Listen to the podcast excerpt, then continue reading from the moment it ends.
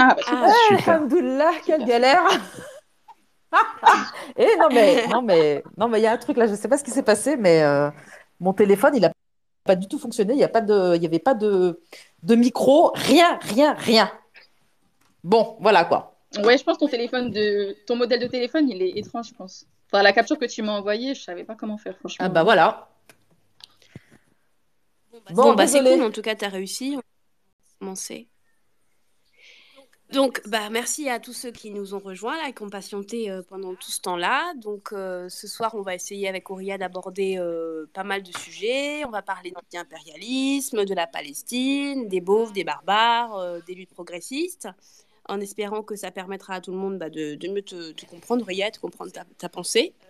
D'abord, avec Mariam, on va, on va discuter euh, avec, avec toi. Et puis ensuite, il y aura des interventions, il y aura des gens qui, euh, qui vont pouvoir intervenir euh, pour poser des questions. Ouais. Ok. Et aussi des questions qu'on nous a, transmises préalablement. Ouais. Alors toi, c'est bien que tu sois là ce soir. Tu, tu n'es, pas sur Twitter, mais euh, tu y es d'une certaine façon parce que les gens parlent beaucoup de toi. Euh, il y a un mois, par exemple, quand il y a eu la remise de prix du, du, du prix Nobel de, littérature à Annie Ernaux, euh, tu t'es retrouvé en, en- en top tweet pendant plusieurs jours. Euh, les gens ont beaucoup parlé de toi euh, parce que Annie Ernaux avait signé une tribune où elle, elle t'apportait euh, son, son soutien en 2017. Mhm. Et même deux tribunes. Même Deux- une deuxième. Voilà. Et euh, donc, il y a un certain nombre de personnes, des journalistes, des gens de la sphère euh, médiatique euh, qui n'ont pas trop kiffé que la prix Nobel valide Auria Boutelja et ça, ça a fait parler. Il y a aussi beaucoup de personnes qui se posent des questions sur ton rapport au progressisme, bon, des questions plus ou moins de, bonne foi, et comment ce, ce rapport au progressisme peut s'articuler avec la lutte antiraciste. Donc avec Mariam, on s'est dit que peut-être ce serait bien dans un premier temps que tu reviennes sur ton parcours militant parce qu'il permet de comprendre beaucoup de choses de ta pensée et aussi euh, pourquoi tu cristallises autant de choses euh, autour de ta personne. Ouais, c'est ça. Pour compléter ce que dit Sabrina, euh, pour ceux qui connaissent pas, Ouria, elle vient pas des milieux militants ni universitaires ou académiques. Voilà, donc Ouria, elle commence à militer dans les années 2000, euh, enfin post-attentat 2011. Elle s'engage dans le collectif euh, Une école pour toutes et pour tous. Donc elle commence à s'engager en fait contre les, enfin je veux dire tu, en vrai, tu commences à t'engager contre le, contre la loi de 2004 qui interdit le voile à l'école. Et euh, dans ce contexte-là, avec l'émergence de Ni pute ni, soumise, etc. Et donc, c'est ce contexte très hostile, en fait, qui fait que tu vas commencer à militer. Et donc, euh, comment, comment tu, tu as vécu, en fait, cette, euh, cette entrée dans le champ militant, tu vois, à cette époque-là et dans ce contexte? Bah, à l'époque, à l'époque, effectivement, moi, j'étais pas militante. Euh, j'étais vraiment, euh, comment dire, j'étais complètement euh, dépolitisée, enfin apolitique, en fait, pour être plus clair. J'ai jamais été appartenue à la gauche française, de sous quelque forme que ce soit. Quand je dis gauche, c'est parce que ma spontanéité, elle était plutôt de gauche. J'étais pas de droite, évidemment, parce que je veux dire, ça, c'est un parcours.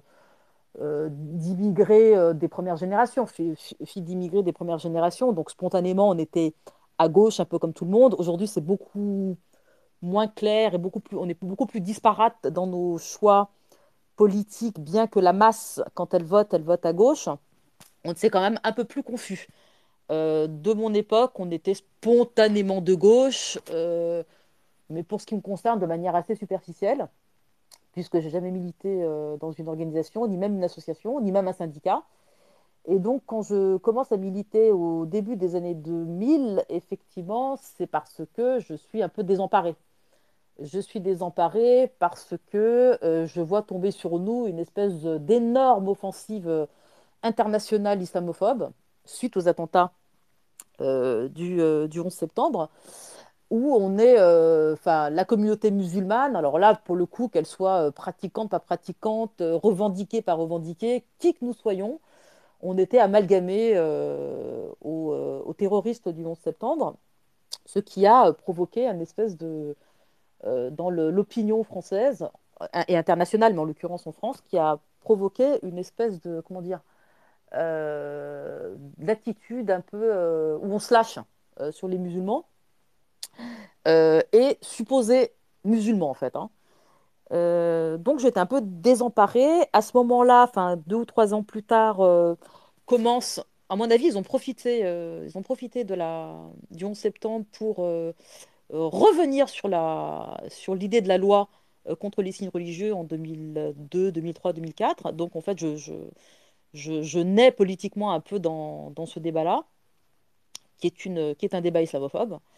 Et puis, euh, et en même temps, toujours en même temps, il y a euh, la naissance de Ni Pute Ni Soumise, euh, qui est une espèce d'association qui est née de SOS Racisme, dont on connaît tous un peu l'histoire, et qui, cette fois, prend le visage du féminisme pour, comment dire, imposer une vision extrêmement caricaturale et des rapports de genre dans les quartiers euh, et, une image plus que carica- caricaturale et des femmes et des hommes en fait euh, des quartiers.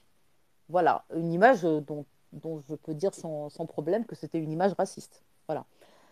Donc voilà, c'était euh, c'est là que je que j'émerge un peu politiquement puisqu'en fait je, vais militer dans une école pour tous et toutes parce que avec Pierre Thévagnan euh, on a lancé une pétition qui s'appelait Oui à la laïcité, non aux lois d'exception. Et cette euh, pétition, euh, elle est sortie dans l'IB. Elle, a- rencontré un certain succès et surtout, elle a rencontré deux autres pétitions. Euh, et la rencontre des, trois pétitions contre la loi a créé le, le collectif Une école pour tous et toutes. Voilà, c'était une loi qui, un collectif qui, se proposait de lutter contre la loi qui n'avait pas encore été votée. Voilà. Et après, donc, Ouria, c'est bien euh, l'adoption de cette loi qui vous a, euh, qui vous a poussé en fait à vous mobiliser autour du MIR euh, puis du PIR. C'est c'est bien ça un petit peu. Alors effectivement, euh, moi, à ce moment-là, je me rendais compte que l'islamophobie, c'était euh, une dimension du problème, mais ce n'était pas tout le problème. Euh, moi, j'avais une sensibilité, bien que pas, euh, pas politisée, j'ai- toujours eu une, sensibilité tiers-mondiste et anti-impérialiste.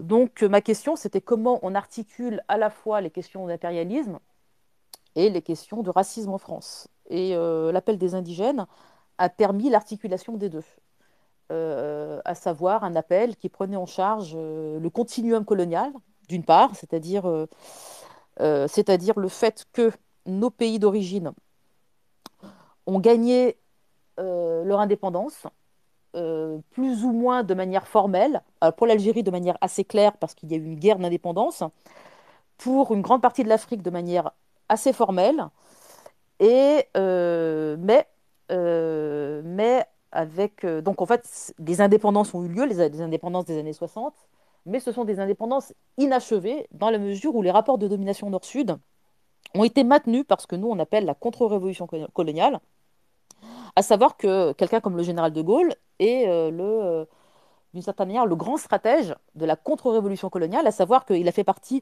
des élites éclairées françaises qui ont compris qu'il valait mieux lâcher l'Algérie pour mieux revenir en Afrique, pour surtout ne pas perdre les grands intérêts français en Afrique.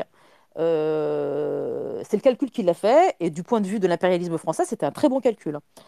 Donc nous, ce qu'on disait dans l'appel des indigènes, c'est que il y a un continuum colonial parce que euh, nos indépendances n'ont jamais eu lieu et elles n'ont jamais été euh, définitives et radicales. Nos indépendances sont des, indépendances inachevées et que de ce point de vue, il fallait poursuivre le combat euh, contre les formes de néocolonialisme, des formes qui sont parfaitement, documentées par tous les gens sérieux, euh, sous la forme de, la domination économique, euh, sous la forme de la domination euh, militaire, sous la forme de la domination monétaire, sous la forme de la domination culturelle. Bref, le colonialisme, le néocolonialisme, c'est le nouveau visage euh, de l'ancien colonialisme. Donc, dans l'appel des indigènes, donc, il y avait cet aspect-là, cette dimension de du continuum colonial, du néocolonialisme, et donc euh, l'idée qu'il fallait poursuivre en France le combat euh, décolonial. Donc voilà, euh, les indépendances, c'était une première étape de la décolonisation. Il, fa- il fallait poursuivre la décolonisation, qui est la décolonisation, elle est, elle est- elle est multidimensionnelle. dans la mesure où il y a un système qui, qui, régit le monde, c'est le capitalisme, et que c'est lui-même qui produit les formes de domination. Euh, à ce titre, il faut poursuivre le, combat euh, décolonial. Il faut et le racisme, le racisme, en étant une des dimensions. Voilà. Nous sommes en France ce qu'on pourrait appeler un tiers peuple. Il y a la France d'en haut, la France bourgeoise, il y a la France euh, d'en bas, la France euh, blanche, qui est une France qui pas une France homogène, puisqu'il y a euh, à l'intérieur des, petits bourgeois, mais il y a également, des prolétaires, euh, les petits blancs, euh, les pauvres. donc ça, c'est la France blanche, alors qu'elle soit, prolétaire ou petite bourgeoise, elle est blanche. Elle est blanche de part statutairement à savoir de par son, son, lien avec l'État-nation, de par le fait qu'elle constitue ce que nous on appelle le corps légitime de la nation. Et puis, donc il y a la France d'en haut, la France d'en bas, et il y a la France d'en dessous de la France d'en bas. C'est la France basanée. C'est la France des quartiers, c'est la France qui est euh, structurellement euh, et tendanciellement la plus pauvre. Et je dis bien structurellement et tendanciellement. Euh, ça ne veut pas dire qu'il n'y a pas des blancs très pauvres et parfois plus pauvres que certains indigènes. C'est pas ça. Je parle bien de tendance. Donc, tendanciellement, il y a la France est structurée de cette manière. Il y a la France d'en haut qui est blanche, la France euh, moyenne et prolétaire qui est blanche, et il y a la France d'en dessous de la France d'en bas qui elle est basanée et, pas, et elle est et surtout elle est euh, elle reste statutairement illégitime. À savoir, et c'est ça, et c'est ça le, comment dire le la, sophistication du, euh, du racisme français, c'est que on peut parfaitement euh, avoir la nationalité française, ce qui est notre cas euh, dans beaucoup, qui, est le cas de beaucoup de, non-blancs en France, les Antillais, y compris les Antillais d'ailleurs, euh, et pour autant, on se situe au plus bas de l'échelle sociale, et surtout, on, est, on, est, on reste illégitime. C'est-à-dire qu'en fait, quand on dit l'expression nous sommes des Français de papier, ce n'est pas, pas, une expression fortuite. C'est une expression qui dit que pour être de vrais Français, il faut être blanc. Voilà.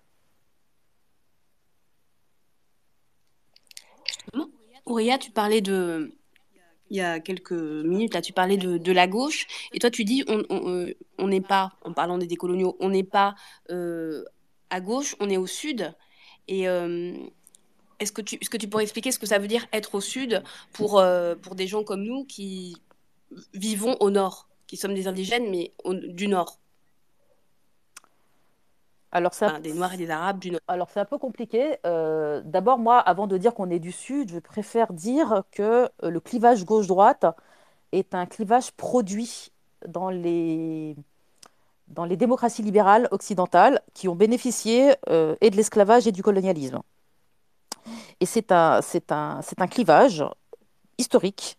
C'est-à-dire, quand je dis historique, ça veut dire qu'il n'a pas 2000 ans d'existence, qu'il n'existe pas depuis l'âge de Cro-Magnon, euh, qu'il est le produit d'une histoire récente et qu'il est le produit d'une histoire moderne. Donc le clivage gauche-droite est lui-même quelque chose de parfaitement historicisé et temporel. Euh, ça veut dire qu'il n'est pas universel, qu'il qu ne peut pas avoir une prétention à l'universel. Il est euh, la gauche et la droite, c'est l'opposition historique entre la bourgeoisie et le prolétariat. C'est-à-dire, très clairement, deux corps sociaux qui ont, à leur niveau, bénéficié euh, de l'exploitation du Sud. Que ce soit la grande bourgeoisie qui a, euh, bénéficié euh, de la, plus, grande partie du profit, mais qui a dû partager avec les peuples européens, tout simplement parce que les bourgeoisies en question, elles ne pouvaient pas se permettre d'avoir la révolution à l'intérieur et la révolution à l'extérieur. C'est-à-dire qu'en fait, pour poursuivre euh, le, colonialisme, sous toutes ses formes, euh, il fallait euh, endiguer d'une certaine manière les poussées révolutionnaires à l'intérieur des, frontières des États-nations, en, eux-mêmes qui se sont construits et constitués dans cette histoire-là. Et à ce titre, la bourgeoisie a compris qu'il fallait créer un intérêt commun avec le prolétariat, qui lui se battait pour ses intérêts, évidemment. Lui, il, était euh, parfaitement exploité. Il n'y a, pas de- sujet là-dessus. Simplement, lui-même, ce prolétariat, et Marx le- l'expliquait très très bien, ce, pro- ce prolétariat, il a bénéficié des miettes de l'Empire. Donc, ce clivage gauche-droite, euh, nous ne sommes pas dedans. Nous, ne- faisons pas partie, en tant que non-blancs, euh, du clivage gauche-droite. euh, et à ce titre, il est, il est, comment dire, il est, ce clivage euh, existe et il est pertinent. Il est pertinent. Simplement, il, y a un angle mort. C'est euh, le Grand Sud et c'est les non-blancs à l'intérieur euh, des États-nations euh, européens qui sont ceux qui, qui d'une certaine, certaine manière, permettent au prolétariat blanc, qui lui permettent son statut, en fait. Qui lui permettent son statut parce qu'il faut plus exploiter que soi pour pouvoir euh, faire partie des classes moyennes et supérieures. Et donc ce clivage, euh, ce clivage, nous, on a décidé de le remettre en cause et de mettre en lumière l'autre clivage, celui qui est euh, occulté par le clivage gauche-droite, qui est le clivage racial et impérialiste. Celui-ci, il est occulté. Et avec euh, l'approche décoloniale, ça nous permet de le mettre en lumière et de mettre en lumière qu'effectivement, donc là on en, on en arrive à la question du Sud, il met en lumière le fait qu'il y a un Sud dans le Nord, ce sont les non-blancs. Et que ces, ces non-blancs, en vérité, quand ils se mettent en lutte, ils brouillent le clivage gauche-droite. Ils le brouillent, pas complètement, pas complètement parce qu'ils ont des revendications euh, de, salaire et de statut, mais ils ont aussi des revendications euh, qui dépassent la question euh, des clivages gauche-droite, qui sont, des, qui sont des, des, des questions liées à l'impérialisme, à la Palestine, au rapport Nord-Sud, aux questions d'identité, qui semblent être résolues dans le cadre des, rapports entre blancs dans le clivage gauche-droite, mais qui ne le sont pas lorsque, par exemple, l'islam apparaît. L'islam euh, pose des questions, et on voit bien que ni la gauche ni la, droite ne sont aptes, ne sont capables d'y répondre, et on voit même que l'islam euh, permet même des convergences entre la gauche et la droite. On voit bien que là, le, clivage gauche-droite, il est plus pertinent. Donc en fait, quand l'indigène apparaît, euh, on, voit apparaître le clivage de race. Et moi, j'ai une question par rapport à ça, Ouria. Aujourd'hui, enfin, ça fait un moment que c'est comme ça, mais enfin, il y a la gauche, enfin, cette idée, la gauche qui se dit antiraciste, féministe, etc., et qui se dit du coup, euh, qui lutte sur tous les fronts. Mais je pense qu'il y a quand même encore une petite illusion. Qu'est-ce que tu penses à ce niveau-là? Que, enfin, le fait de dire que la gauche, c'est bon, maintenant, elle est antiraciste, blablabla, est-ce qu'il y a, plus cette distinction, entre guillemets, où les Indiennes ont besoin de s'organiser entre eux, tu vois? Je suis pas sûre d'avoir compris la question. Tu es en train de dire que la, que la gauche n'est pas si antiraciste que ça? Alors, je pose la question, tu vois ah bah, la, en fait, je dis... la, la gauche, ouais. la gauche est blanche. Donc, euh, la gauche, elle est traversée structurellement euh, par un rapport au monde qui est euh, racial. elle, elle se croit universelle, mais elle ne l'est pas. c'est la raison pour laquelle, depuis les années 80, il y a une défiance des milieux d'immigration par rapport à la gauche. la gauche, c'est, ça, ça, a été notre premier obstacle, notre premier adversaire, historiquement. Alors, d'abord, pendant la colonisation, la gauche a toujours été très coloniale. Alors, là, je ne parle pas des formes minoritaires d'extrême gauche. Hein. Là, je parle de la, gauche, euh, de la gauche. Depuis le Parti communiste, à des rares occasions, il a été anti, anti, colonialiste mais le Parti communiste, historiquement, est un, parti colonial. Euh, la SFIO, c'est pareil.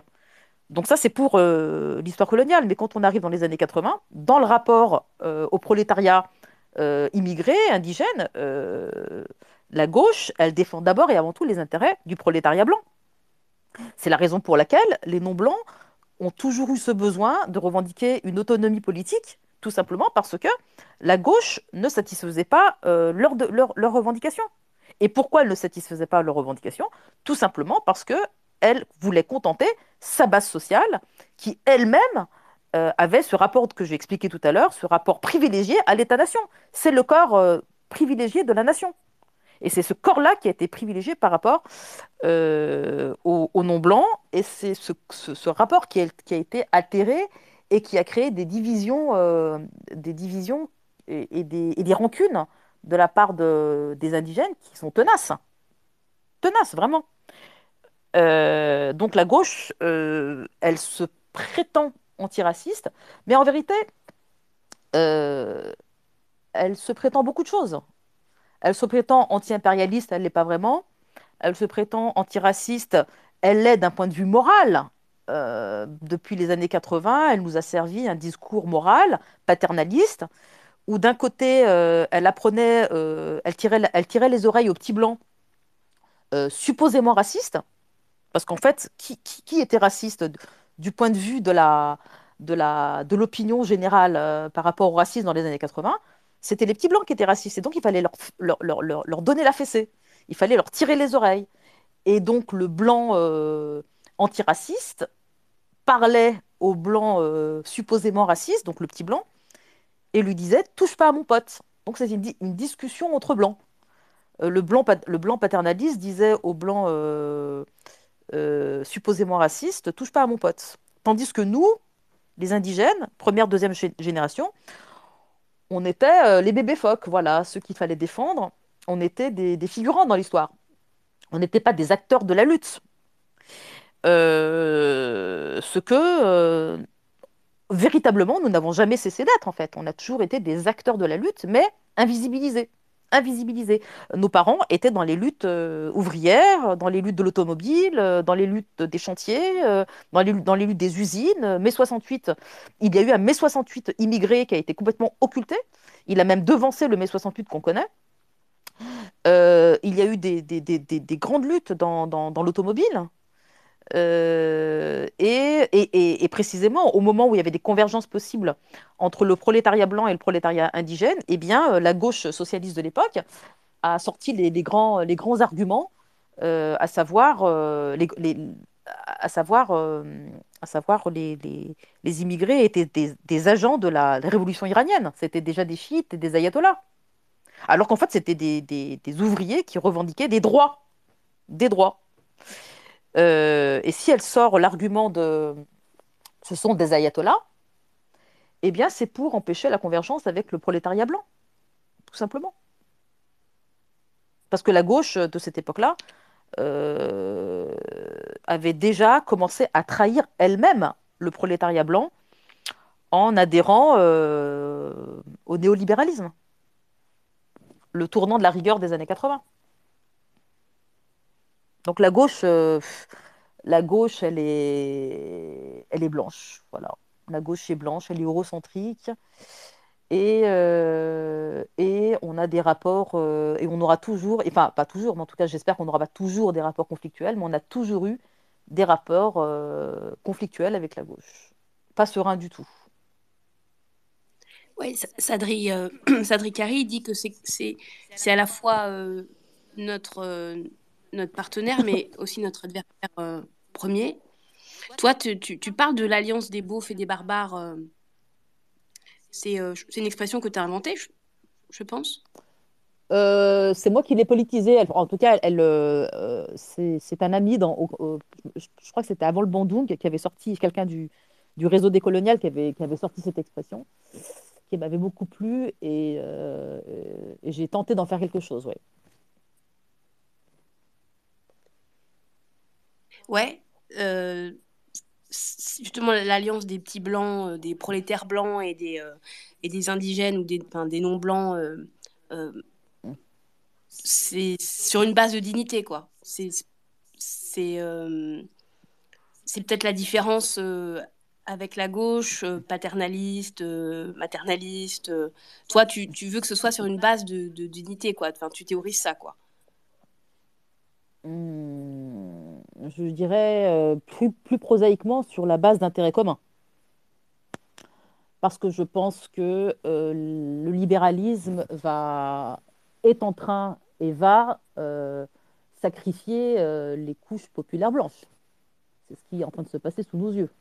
Ils vont les sacrifier et ils vont compter sur leur racisme pour empêcher, pour empêcher toute forme, disons, de, de, de politisation, euh, disons, euh, antilibérale et antiraciste, et de convergence avec les, les non-blancs. Euh, la question, c'est de savoir ce que les couches populaires blanches, lorsqu'elles auront été vraiment sacrifiées, quels, quels seront les choix idéologiques et politiques qu'elles feront? Est-ce, qu'elles vont se retourner contre les classes dominantes ou est-ce qu'elles vont se retourner contre les non-blancs?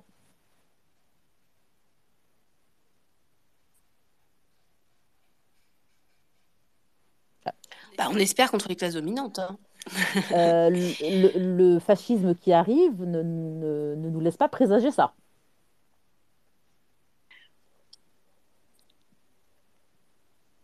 Justement, toi, tu, tu, tu, tu parles de la gauche et euh, du rapport conflictuel, mais quand il s'agit de stratégie politique, tu dis aux indigènes, votez à gauche, n'hésitez pas, allez-y. Ah ben, euh, attention. D'abord, euh, pendant de très très longues années, on n'a jamais dit aux indigènes, quand on était en tant que parti politique, on n'a jamais dit aux indigènes de voter à gauche. On dit euh, voter pour ceux qui... euh, on dit d'abord, hein, première chose, auto-organisation. Première chose, priorité des priorités. Organisation au sein du mouvement décolonial et de l'antiracisme politique. Autonomie totale vis-à-vis de la gauche. Ça, c'est la première chose. Nous ne sommes pas la gauche. Première chose. Euh, ça, on l'a dit pendant 15, euh, une quinzaine d'années. Au sortir de cette longue expérience, euh, lorsqu'arrivent les élections présidentielles, alors là, effectivement, à partir du moment où, sur le terrain politique, il n'y a pas de mouvement décolonial qui se présente au présidentiel, mais qu'il y a un mouvement de gauche qui s'est transformé euh, dans, sa, dans son expérience euh, avec euh, l'antiracisme politique. Quand on a cette gauche qui a su prendre en compte, et là, et, je dis bien cette gauche-là, donc je parle de l'AFI, et non pas, et je ne parle pas du, PC par exemple, je ne parle pas de, enfin, de, de- n'importe quelle organisation de, gauche, je parle de celle précisément qui a su d'abord devenir hégé- hégémonique, non sans intégrer euh, des revendications de l'antiracisme politique, eh bien, à partir du moment où on pense qu'une partie euh, du fruit de notre travail est à l'intérieur de cette gauche-là, au moment où elle se présente au présidentiel, il serait bête de ne pas se reconnaître en elle et de ne pas voter pour elle. Mais le vote ponctuel pour cette gauche-là n'est pas une adhésion, définitive. Parce que à partir du moment où elle est en place, où elle existe, cette gauche-là, il s'agit pour nous de repenser la question de l'autonomie parce qu'il faut euh, la question du rapport de force, c'est pas c'est pas c'est pas quelque chose de ponctuel. C'est pas on a créé un rapport de force et on rentre chez soi. Euh, tant que la révolution décoloniale n'a pas eu lieu, il faut créer du rapport de force. Ça veut dire qu'en fait, euh, dans les années qui viennent, l'immigration postcoloniale, les quartiers doivent s'organiser toujours de manière autonome, toujours en, en fonction d'un agenda décolonial euh, qui prend en compte euh, le, racisme d'État, qui prend en compte euh, les, racismes spécifiques que vivent les différentes communautés, l'islamophobie, la négrophobie, la romophobie, au- autour de l'anti-impérialisme, priorité des priorités, autour de, de l'émancipation humaine au sens vraiment fanonien du terme, à savoir que euh, il faut libérer, il faut nous libérer de notre propre domination vis-à-vis du Sud.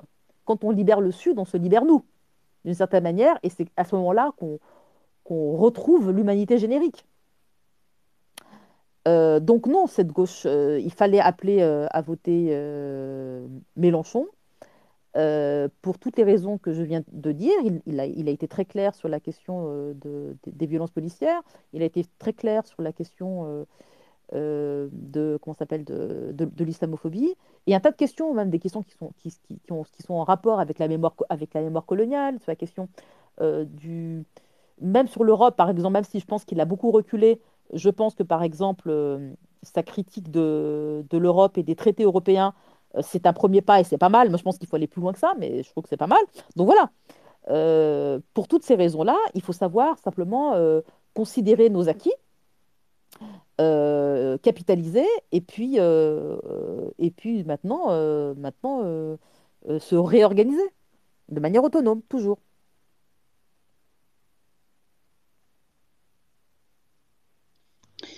Et, et d'ailleurs, Auréa, il y a des gens qui ont fait remarquer et qui voulaient te demander comment t'expliques en fait l'affaiblissement de la cause anti-impérialiste en fait aujourd'hui en France, alors qu'à gauche, bah, c'est quand même une cause qui, existe quand même un petit peu historiquement? Alors là, c'est un, grand mystère, la faiblesse de l'anti-impérialisme français. C'est un, c'est un grand, c'est un mystère. C'est pas tellement un mystère quand tu comprends que la France, euh, née France et née ce, grand pays qui compte à l'échelle mondiale, que parce que elle a la France-Afrique. Euh, la France n'est grande que parce qu'elle a l'Afrique. Euh, quand, quand on sait ça intuitivement, qui que ce soit en France, quand on le sait d'intuition, eh bien, on se dit qu'on n'a pas intérêt de, perdre sa position hégémonique sur le monde. Tout simplement parce que il y a quelque chose qui est, euh, qui est intimement lié à l'identité française, l'impérialisme. Intimement lié. Qu'est-ce que être français sans les rapports nord-sud? Je vous le demande. Sans la domination euh, économique, politique, culturelle, statutaire sur les pays du Sud et l'Afrique en particulier. C'est quoi la France? Là, je vous invite à, lire le dernier bouquin de Claude Serfati sur les budgets alloués à la France-Afrique, euh, aux militaires, à l'armée en France et à la police. Euh, c'est ces budgets-là qui grèvent les budgets de tous les autres postes, c'est-à-dire l'école, les hôpitaux et tout ça.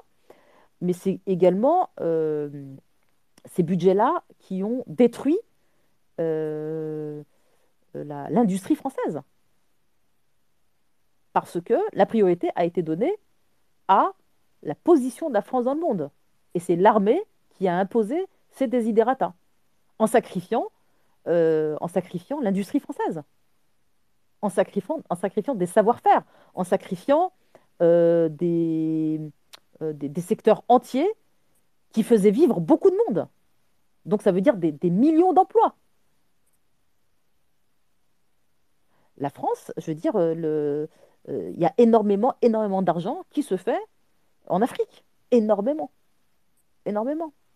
Donc, euh, euh, si l'on prend si, on comprend les atermoiements de, la gauche par rapport à ça, c'est parce qu'à un moment donné, il faut avoir de l'imagination, une grosse imagination politique pour, pour comment dire, vouloir, pour imaginer une autre France, une France qui ne soit pas dominatrice. Mais ça, il faut l'inventer, cette France-là.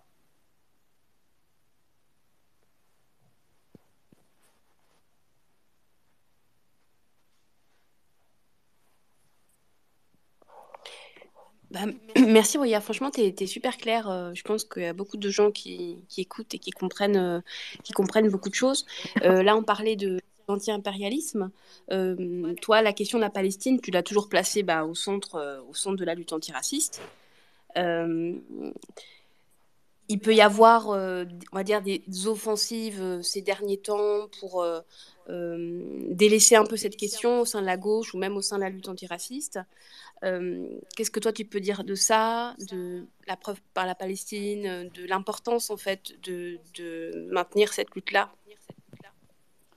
Alors, la, la, la cause palestinienne, c'est une cause qui est au cœur de, des luttes de l'immigration depuis, euh, depuis toujours. Je veux dire, depuis euh, nos pères et nos, et nos grands-pères, hein, qui étaient ouvriers en France, euh, ont lutté pour la Palestine. Ça n'a jamais été décorrélé de leurs revendications sociales en France. Jamais. La Palestine, elle a toujours été au cœur. Toujours. Donc, c'est même pas nous. Nous, on est des héritiers, si tu veux. Nous, on est des héritiers. On, est, on l'est à double titre on l'est parce que nous sommes héritiers de l'histoire coloniale euh, et donc de la lutte anticoloniale. Bon, euh, ça c'est un, un, fait. Euh, et on l'est parce que on poursuit un combat décolonial et que à ce titre, on peut pas, on peut pas avoir cette conscience d'être né de, l'histoire anticoloniale et de ne pas être solidaire de, de toutes les luttes anticoloniales. Voilà, la Palestine, c'est une lutte anticoloniale. Alors, elle a une importance toute particulière en France, d'abord parce que l'immigration en France, elle est majoritairement maghrébine et musulmane.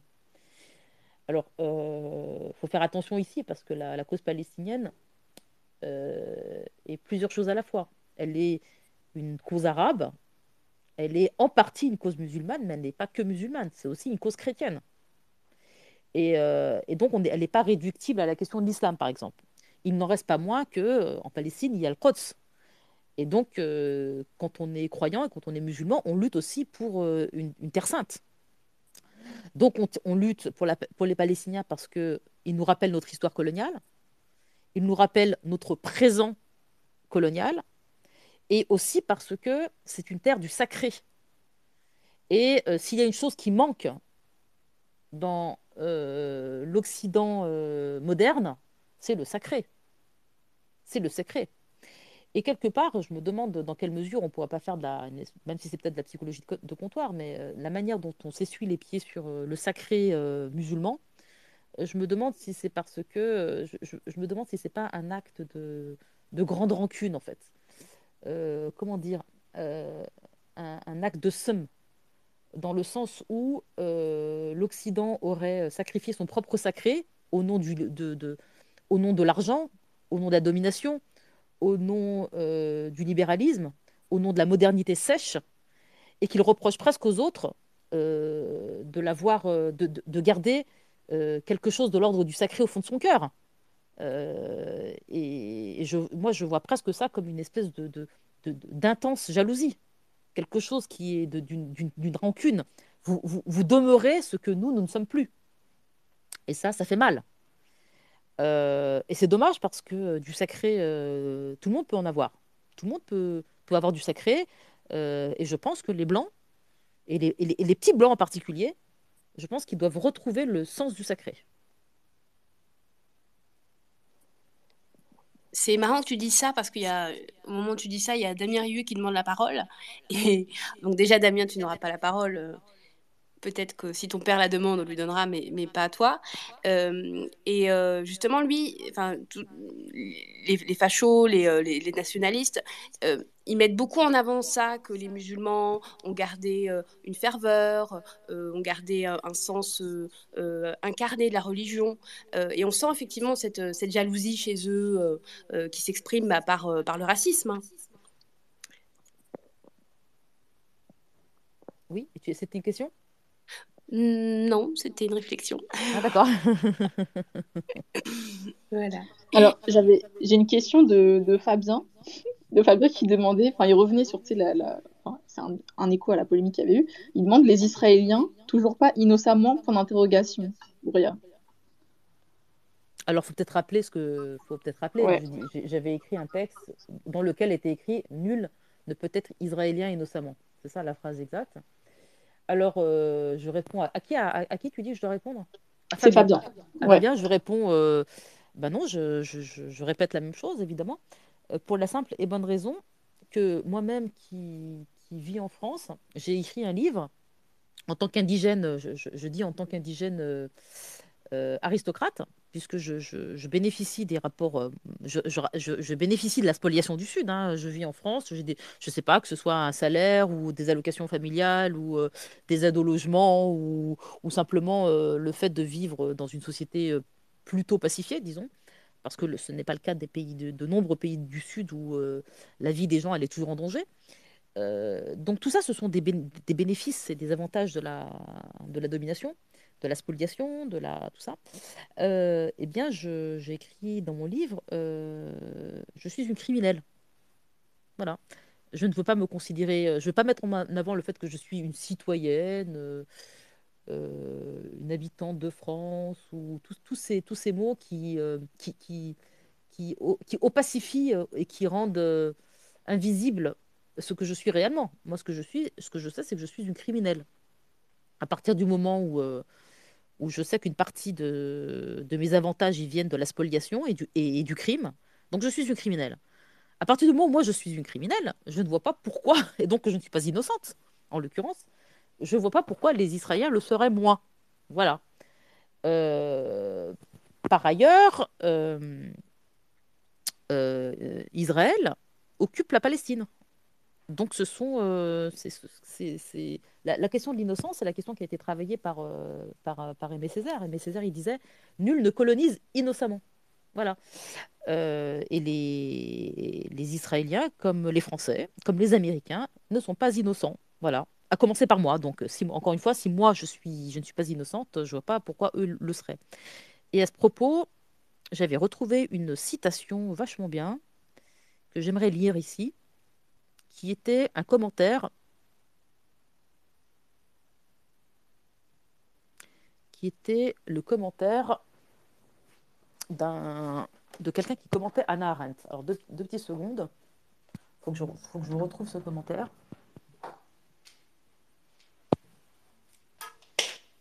qui était vachement intéressant et je trouvais que c'était une bonne illustration euh, de ce que euh, de ce que j'entendais par euh, euh, par nul ne peut être euh, israélien innocemment. Alors, vous êtes là? Ouais. Alors juste, je, suis désolée, je suis désolée, je suis juste, je cherche, fais vite, hein.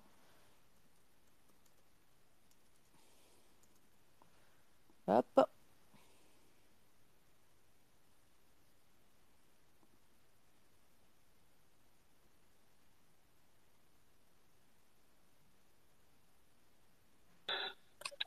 Bravo le sens du rythme. Ouais, ouais. alors, alors, alors, alors, alors. Alors, c'est un mec qui s'appelle Léo Thierry Vidal. trop bien. Allô? Très, très bien, Léo Thierry Vidal. C'est un prophète qui a beaucoup écrit sur les luttes féministes en tant qu'homme. D'accord. Alors, il écrit ceci en commentant euh, Arendt. Alors, écoutez, écoutez, parce que c'est vraiment très intéressant. Selon Arendt, la notion non politique de culpabilité s'applique à des personnes et fonctions directes de leurs actes. Dans ce sens, Bertrand Cantat est seul coupable de ces actes meurtriers au sens légal et moral. La notion de responsabilité collective, par contre, fait référence à un registre politique et fonction de l'appartenance à une communauté sociopolitique. Ce qui distingue la responsabilité collective, c'est le fait que celle-ci est indirecte et involontaire. Elle concerne donc des choses que la personne citoyenne n'a pas faites elle-même et elle résulte d'une appartenance non choisie, au sens plein du terme, à une communauté politique. L'idée d'une responsabilité collective peut alors être comprise comme l'obligation politique d'appréhender les charges autant que les bénéfices liés à l'appartenance à un groupe sociologique, sociopolitique précis. Voilà. Donc, euh, je, trouve, je trouve que c'est c'est une, c'est une, excellente euh, définition de la, de la responsabilité. Parce que si je, si je, j'en reviens à moi-même, je, suis, je, vis en, je vis en France, c'est pas de ma faute. Je bénéficie des rapports Nord-Sud, c'est pas de ma faute, je l'ai pas voulu. Mais il se trouve que nous en bénéficions tous collectivement, qu'on le veuille ou pas, c'est pas la question. Donc c'est pas une question de responsabilité euh, individuelle, c'est une question de responsabilité politique. Par rapport, donc, euh, je bénéficie de, cette, de cette, de, des rapports nord-sud, hein, de la spoliation, du vol, du crime. Euh, mais ce n'est pas, de pas de ma faute individuellement. Mais ça, ça requiert euh, une, une, une, conscience politique supérieure qui consiste à dire, eh bien, euh, individuellement, je ne suis pas responsable, donc pas. Donc moi, je sors pas dans la rue en m'auto-flagellant, on est d'accord. Je sors pas dans ma rue en disant, je vais refuser mon salaire, je vais refuser les allocations familiales à titre individuel, je ne ferai rien. Mais par contre, collectivement, c'est-à-dire moi, à titre, à titre personnel, j'ai une possibilité de devenir responsable devant l'humanité en posant des actes politiques. Voilà, donc c'est exactement ça. Donc je, dis que je suis une criminelle au sens où je prends ma responsabilité. Voilà. Mais euh, je refuse, et ce serait vraiment apolitique, l'autoflagellation. Ça, c'est complètement, ça, c'est le ridicule absolu, par exemple. Ça, ce serait le ridicule absolu. Par contre, euh, créer, euh, créer une organisation politique, euh, créer du débat, s'organiser autour euh, de l'anti-impérialisme, par exemple, qui pour moi est un axe prioritaire et fondamental, eh c'est la meilleure manière de montrer euh, notre responsabilité vis-à-vis du monde et surtout de, de s'il devait y avoir une culpabilité, qu'elle soit dépassée par l'acte collectif. Voilà. C'est super intéressant ce que dit Auréa parce que ça permet de clarifier sur euh, des, incompréhensions qu'il y a parfois. En fait, là, on voit vraiment que tu penses le pouvoir, en fait. Et quand tu dis, par exemple, dans ton livre, euh, je suis une criminelle, je suis blanchie, etc., c'est pas t'es blanchie, euh, ah, ma couleur de peau, je deviens intégrée, je sais pas quoi. Non, c'est je suis dans cette position, dans les rapports de pouvoir, j'ai des responsabilités, etc. Et donc, ouais, comment, enfin, le pouvoir blanc, est-ce que tu peux préciser ce que tu entends par le, pouvoir blanc, la blanchité en tant que, rapport de pouvoir, en fait, tu vois? La blanchité, c'est un, rapport social et c'est un rapport de pouvoir. Et là, encore une fois, c'est toujours pareil. Euh, les blancs individuellement, ils sont responsables de rien. D'ailleurs, je l'ai écrit dans, mon. Ils sont coupables de rien, je veux dire. Je l'ai écrit dans mon livre Noir sur blanc. Euh, les blancs ne sont coupables de rien, strictement rien, mais absolument rien. Euh, mais par contre, ils sont responsables. Mais alors, ce qui est intéressant aussi, c'est que la responsabilité, elle est partagée par nous de manière égale. Euh, comme moi, j'estime avoir une, une, éthique et une morale personnelle, je suis un être humain à, part entière, euh, je ne vais pas exiger du blanc qui soit plus moral et plus éthique que moi. C'est pour ça que je commence par moi. Mais à partir du moment où j'ai commencé par moi, où moi j'ai dit, euh, j'ai pris ma responsabilité, eh bien évidemment, je l'exige de tout le monde.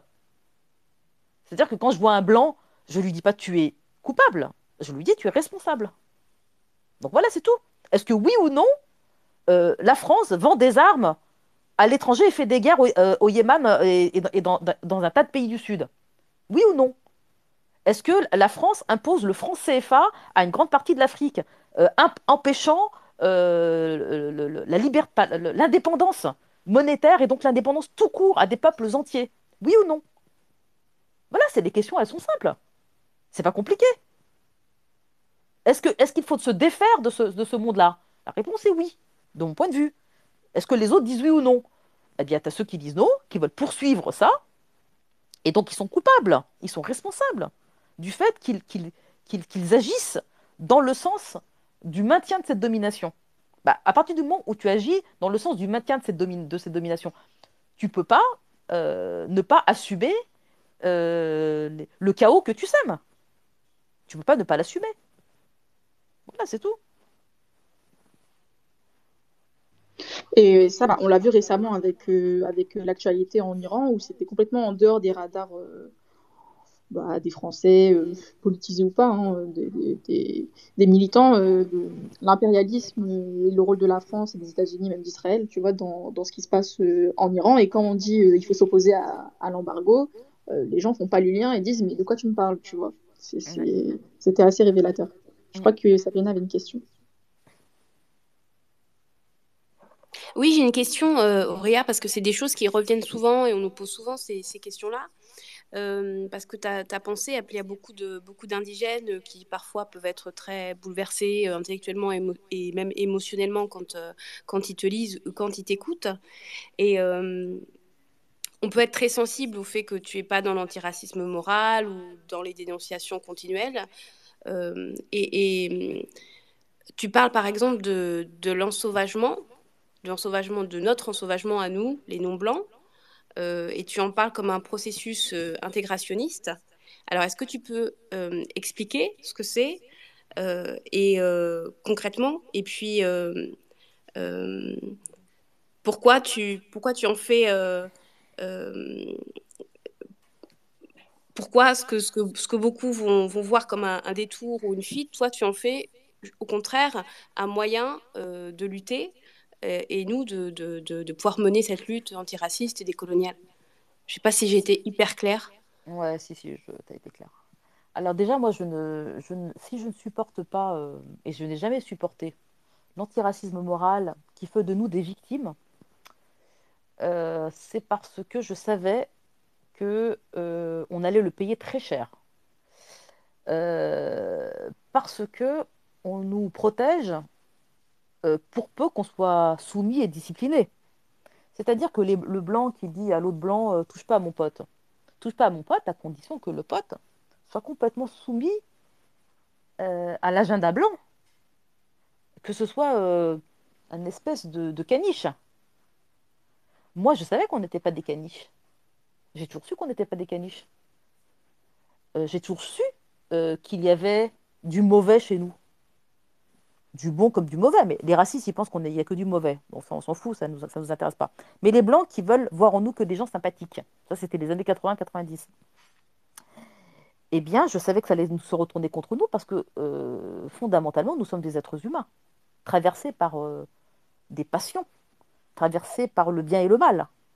Et donc, à ce titre, euh, lorsque nous allons, nous, nous, nous au fur et à mesure qu'on allait se révéler euh, aux yeux du monde, eh bien, l'antiracisme moral allait, prendre, allait, allait se prendre des gifles dans la gueule, tout simplement parce que la droite et l'extrême droite qui guettaient euh, l'apparition du monstre en nous allaient immédiatement se jeter euh, sur les blancs de gauche pour leur dire, vous voyez, vous protégiez des affreux, mais ils sont affreux ces gens-là. On avait raison d'être racistes puisqu'ils sont affreux. C'est un cercle absolument infernal qui se joue entre deux parties blanches. Donc, c'est-à-dire des deux côtés, je dis bien, et j'insiste, sur les, que les deux côtés nient notre humanité. Moi, je veux pas qu'on pense qu'on est des gens sympas. Et je veux pas qu'on pense qu'on est des monstres. Je veux qu'on nous pense comme des êtres complexes, ce que le racisme euh, nous empêche d'être. Le racisme nous ratatine au sens où il nous simplifie. Il nous simplifie. Il nous, vide de toute notre, notre complexité. Or, nous sommes des êtres complexes. Et à aucun moment, on doit accepter d'être enfermé dans une image caricaturale du gentil immigré euh, qu'il faut intégrer ou bien de, de l'affreux terroriste euh, qu'il faut, euh, qu'il faut neutraliser. À ce titre, je ne supporte pas non plus tous les discours autour du pas d'amalgame. Pas d'amalgame, c'est une défense de euh, perdant, de loser. Pourquoi? Pas, Toujours pareil. Parce que, euh, parce que nous, avec le temps, avec le temps, hein, c'est-à-dire que le, ce monde-là, ce monde capitaliste, et j'insiste là-dessus, c'est un monde, c'est un monde qui, qui construit des monstres. Et à ce titre, les plus précarisés, les plus pauvres, les plus discriminés, c'est-à-dire nous, en l'occurrence ici en France, c'est nous, mais en Angleterre, ce sera d'autres. Et aux États-Unis, ça sera, ça les Noirs les, et les Chicanos. Peu importe la catégorie qui est, qui est, qui est, qui est méprisée profondément, nous, nous sommes méprisés, c'est un fait. Eh bien, ce mépris, au bout de 30 ou 40 ans, il produit des monstres. Ce qui signifie que nous, on va être confrontés à l'apparition de ces monstres-là. Et quand une bonne, une bonne, euh, euh, conscience de gauche arrive et nous dit pas d'amalgame, c'est une défense la plus faible possible. Et c'est, elle est même, une défense dangereuse dans la, mesure où, malheureusement, euh, les monstres qui arrivent vont donner raison à la droite et à l'extrême droite. Ils vont donner raison. Donc moi, moi, devant ce défi, devant ce défi, je préfère prendre le par, par les cornes et faire le grand aveu. Faire l'aveu. Nous sommes ensauvagés. Oui, nous sommes ensauvagés. C'est-à-dire que historiquement, historiquement, et ça je le sais parce que j'ai beaucoup étudié la question, nous n'étions pas homophobes. Historiquement, nous n'étions pas antisémites. Nous n'étions pas. Il n'y avait pas de trace ça dans, l'histoire euh, précoloniale. Il y avait, des- comment dire, des conflits entre les, entre les juifs et les musulmans. C'est pas la question. Des vieux trucs. Mais rien, rien qui ne s'apparente à l'antisémitisme européen. Rien. Rien qui s'apparente à ça. Simplement notre, notre intégration au sein de l'Empire. Et c'est ça. J'appelle ça notre ensauvagement qui est une profonde corruption. Une profonde corruption. Donc ces êtres humains que, nous sommes devenus, alors pas tous, évidemment, pas, euh, c'est-à-dire que c'est quelque chose de, tendanciel. Je ne parle pas du terrorisme, euh, si vous voulez, qui est la pointe euh, la plus avancée de l'ensauvagement, mais qui concerne au fond très peu de personnes, très peu de personnes. Euh, notre ensauvagement sous la forme antisémite, homophobe, ou les violences des hommes euh, accrues contre les femmes, ou encore la négrophobie des Arabes, tout ça, ce sont des formes, des nouvelles formes de- de- de- d'ensauvagement dans la modernité occidentale. Eh bien, plutôt que de fuir cette réalité, plutôt que de la fuir, qui est ridicule parce que elle est extrêmement visible, extrêmement visible, eh bien, plutôt que de la fuir, euh, il faut l'affronter. mais l'affronter consiste aussi à s'interroger sur les processus qui amènent là. Et les processus sont des processus auxquels les Blancs non plus n'échappent pas. Nous ne sommes pas ensauvagés avant les Blancs, nous sommes ensauvagés après les Blancs. Après les Blancs. Parce que les Blancs, avant nous, ont commis l'Holocauste, ont commis les crimes, les crimes gigantesques, des, des génocides en Amérique, en Australie. Ils ont éradiqué des humanités entières. Et je ne parle pas des autres formes d'ensauvagement euh, que sont, par exemple, euh, le fait qu'ils aient effectivement génocidé les juifs, mais qu'ils aient embarqué là-dedans les tziganes, mais qu'ils aient embarqué là-dedans les homosexuels. Donc, qui étaient les premiers homophobes? Qui a, commis les actes les plus terribles contre les homosexuels, si ce n'est les Européens Voilà, euh, qui a brûlé les sorcières au début de, l'expansion capitaliste? C'est-à-dire les femmes. Qui a fait ça? Bon, alors, prendre en compte et prendre en charge, nous, notre part d'ensauvagement, c'est évidemment, euh, c'est d'abord et avant tout euh, faire le procès de la modernité occidentale.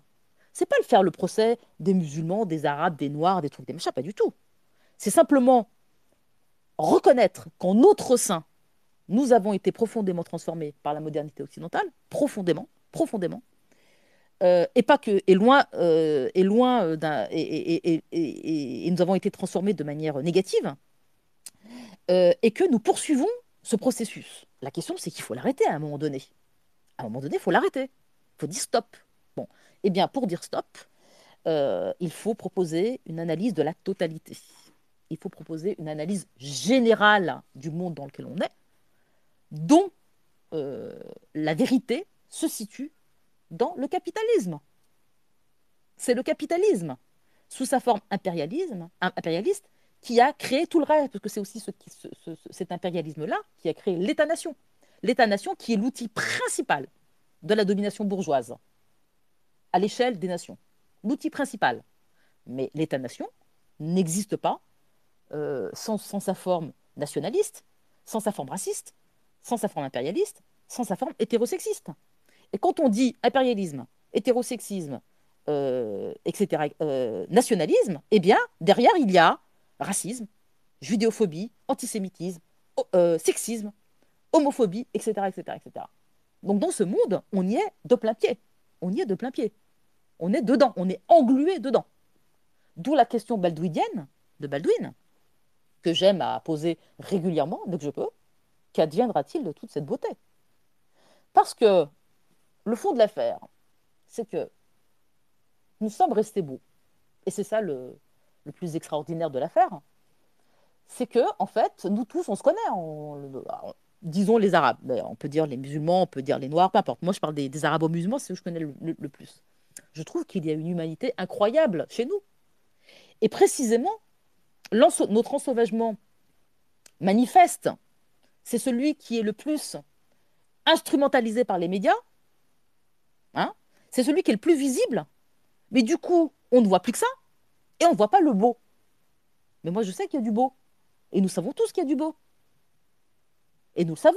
Simplement, le racisme et l'hégémonie aujourd'hui de, l'extrême droite, de toute façon va de, quasiment du PS à l'extrême droite, eh bien, cette hégémonie-là, elle, euh, elle brime, elle, elle, elle, euh, elle, comment dire, elle, détruit notre beauté. En tout cas, elle l'invisibilise.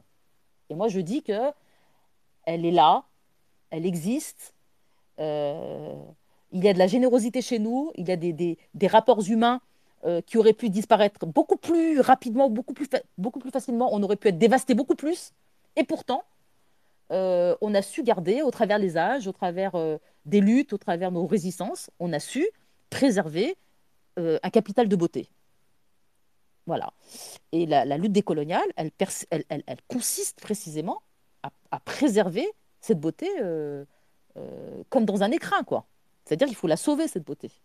Il faut la sauver. Mais pour la sauver, eh bien, le chemin le plus court, c'est d'affronter notre ensauvagement.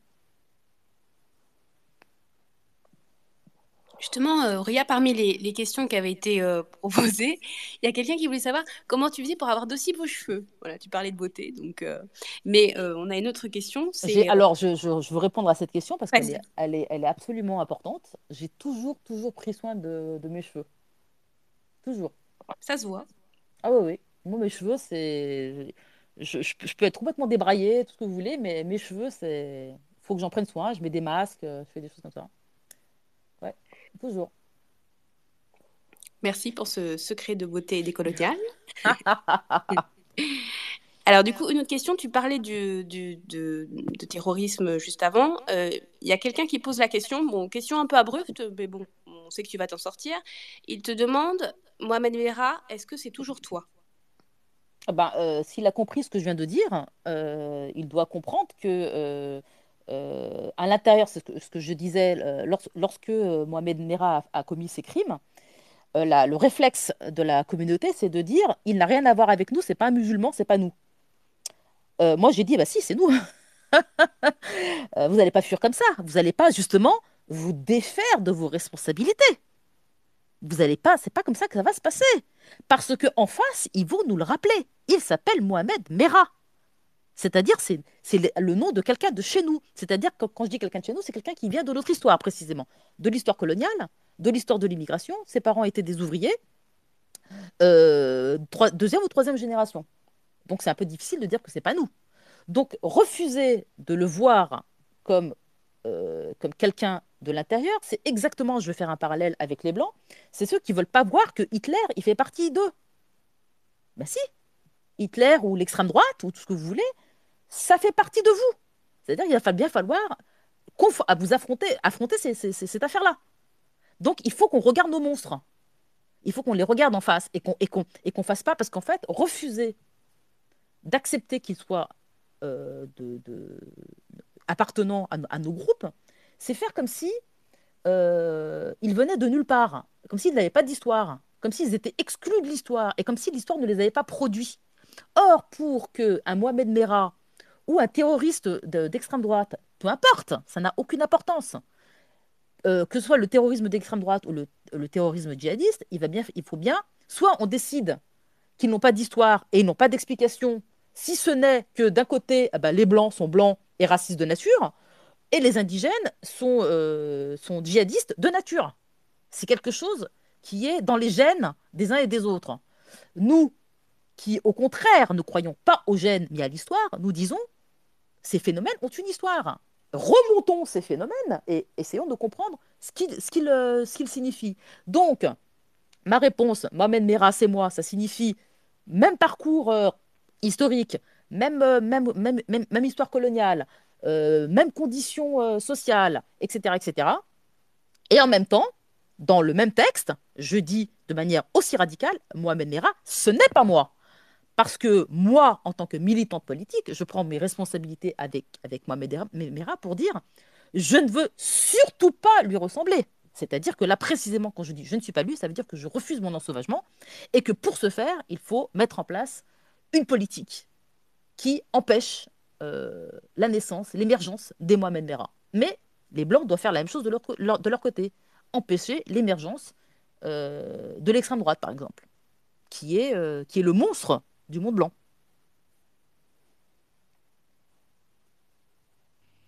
Et euh, tu m'as fait penser à une. Citation de toi que Louisa cite euh, dans son livre, au début du chapitre des morts de Marcelin Deschamps. Elle dit, et là c'est ta citation à toi, tu dis Plus nous sommes laids, plus ils sont beaux. Plus, plus nous fautons, plus nous les confirmons dans leur autosatisfaction. Nous sommes leur double maléfique et ils ont besoin de notre moi corrompu pour entretenir leur innocence. Est-ce que, est que, tu peux commenter un petit peu cette phrase et, Parce que j'ai l'impression que ça, ça, ça, fait vraiment écho à tout ce que, ce que tu as dit tout à l'heure. Ah bah, ah bah là, c'est surtout euh, adressé, non pas à l'extrême droite, mais disons à la, à, la, à, la, à la, gauche institutionnelle et à la gauche morale. Euh, universaliste, etc. etc. et oui, euh, et oui ben, ben en fait, plus nous nous ensauvageons, de manière euh, visible, comme comme c'est le cas. Le terrorisme, c'est vraiment, euh, ça a la voix très spectaculaire, mais c'est très marginal. Euh, mais plus, par exemple, on va trouver chez nous des homophobes, voilà, des actes homophobes dans les quartiers. Voilà. Tout le monde va se saisir de l'affaire, tout le monde va pousser des hauts et des A en disant oh, Vous voyez comme ils sont, oh, vous voyez, ils sont homophobes, etc. etc. Euh, c'est toujours une manière de s'innocenter dans la mesure où eux se croient arriver à la fin d'un processus où ils auraient vaincu l'homophobie. Or, euh, moi, je crois tout à fait le contraire. je crois qu'elle va revenir en force dans ce pays, et plus vite qu'on le croit. Tout simplement parce que les structures qui l'ont euh, créée sont toujours là, et que, euh, et que les, la réaction qui, qui, augmente, la réaction sous sa forme d'extrême droite, va va, euh, va revenir à ses, passions premières, à savoir, euh, à savoir l'homophobie, le racisme et l'antisémitisme. Voilà. Et qu'en fait, il se part souvent d'une fausse beauté. Et c'est vrai que nous, on leur donne souvent l'occasion de pouvoir s'auréoler à bon compte.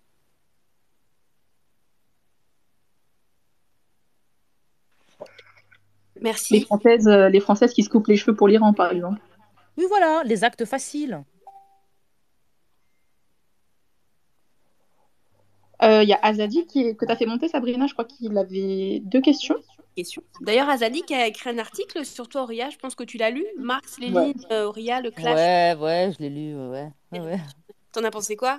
Ah bah j'ai bien, j'ai, il y a des choses que j'ai bien aimées. C'était euh, euh, c'était euh, la, compréhension qu'il a eue euh, de l'usage de la provocation. J'ai trouvé ça très intéressant parce que ça fait des années que je me tue à dire ne que nous on fait jamais de provocation gratuite, jamais. que quand on dit des, des choses, c'est vrai que ça heurte, mais que ça a toujours un fond politique.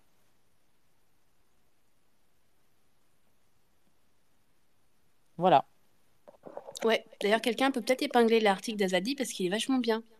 Azadi, t'es là? Ouais, je vais le faire. Je ne sais pas parler. Bonsoir tout le monde. Euh, bonsoir Auria, j'espère que tout le monde va bien. Euh, comment tu veux que je parle après ce que Auria vient de me dire? Mais euh, je vais essayer de parler. merci d'ailleurs pour tes remarques, Auria. Ça fait plaisir que le texte ait plu. Ah oui, oui. Bah, j'avais deux questions, mais je pense que je vais d'abord poser la une, une, une, qui est en lien avec ce que tu viens de dire. la première question, ce serait la suivante c'est pourquoi la stratégie, qu'elle soit militante ou politique, a-t-elle une place si importante dans ton système de pensée et de manière plus générale chez les décoloniaux en France? Pourquoi la, stratégie est, si importante euh, dans, tes euh, écrits et dans tes récits? Voilà. Bah, la stratégie, est centrale euh, parce qu'on ne peut pas se contenter de faire de l'idéologie. On ne peut pas se contenter d'avoir raison tout seul. Euh, si on veut que nos idées progressent, si on veut organiser les gens autour de nous, si on veut euh, créer du rapport de force, il faut nécessairement penser la stratégie. Euh, d'abord parce qu'on est ultra minoritaire, ensuite parce qu'on n'a pas de moyens, ensuite parce qu'on a le monde entier contre nous. Donc, devant une telle adversité, on est bien obligé de penser, de penser une stratégie politique. Tout simplement, la stratégie, c'est central, tout simplement parce qu'elle te permet, sur la base d'une pensée politique, aller d'un point A à un point B à, se fixer des, objectifs et à les atteindre. Si tu n'as pas d'objectif, si, tu te contentes, comme beaucoup de gauchistes et de, de groupuscules, juste d'avoir raison, tu fais des super analyses et tu es content d'avoir raison, et que tu reproches et tu reproches à la terre entière de ne pas être d'accord avec toi, bon, bah c'est très bien, mais tu n'iras pas loin. Là, en l'occurrence, il faut euh, mettre en place une stratégie pour avancer. Voilà.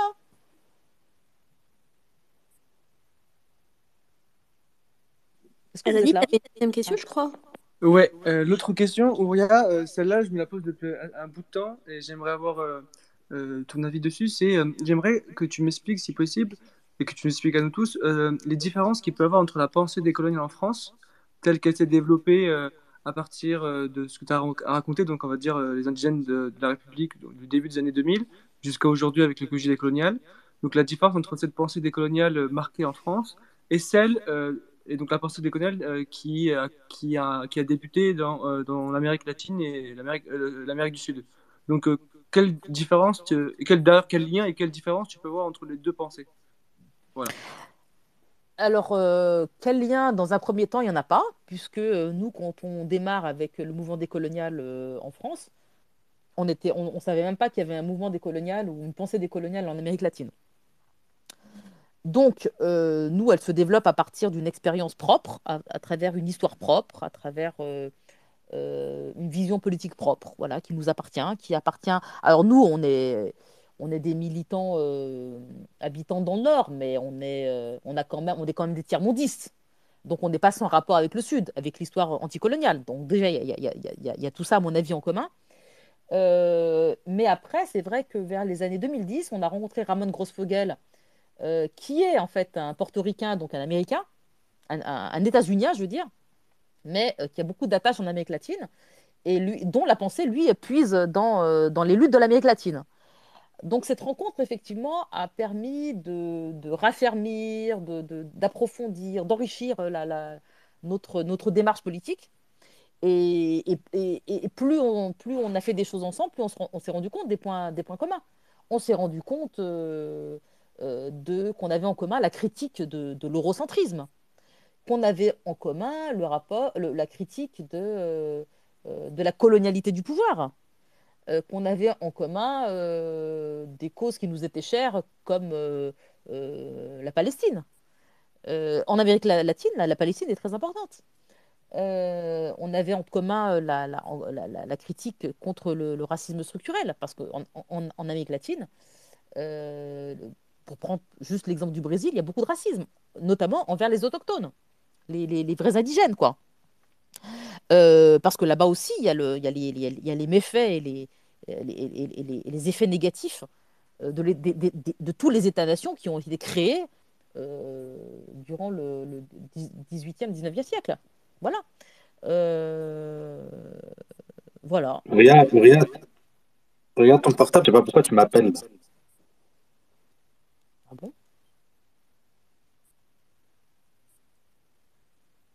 Voilà. On m'entend là? Ouais, c'est bon. Merci pour la réponse, Souria. Merci beaucoup, c'était très clair.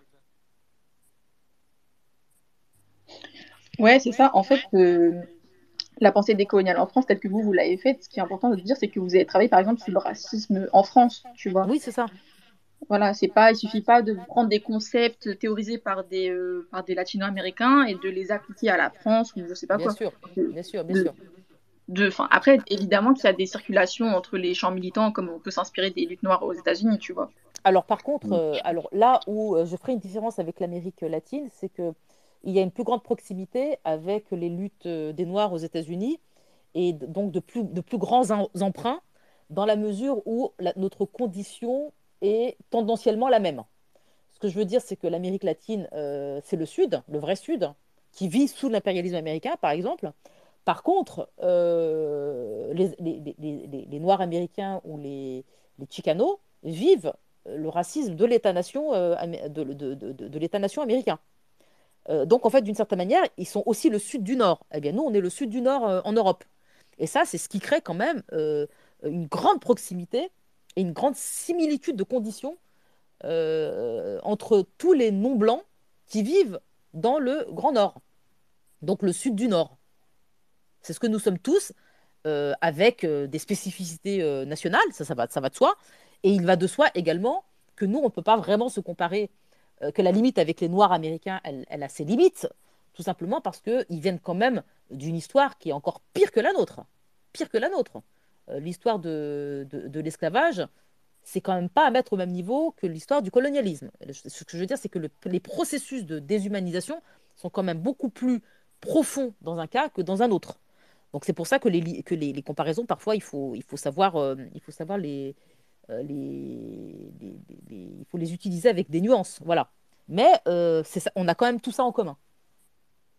Donc il y a beaucoup de circulation, à la fois d'idées, mais d'expériences de, de, théoriques et, militantes avec les États-Unis, bien sûr. Justement, rajouté quelque chose là-dessus, si vous essayez le temps? Ou pas? Oui, oui, vas-y, vas-y. Euh, Auréa, justement, ce que tu dis. J'entends rien. J'entends rien. J'entends plus non plus. Là, vous m'entendez? Revenu. Ouais, ouais, désolé. Euh, donc, quand on écoute, euh, quand on écoute ce que tu dis, même quand on lit ton livre, on sent une vraie euh, influence de Franz Fanon et d'Aimé Césaire notamment.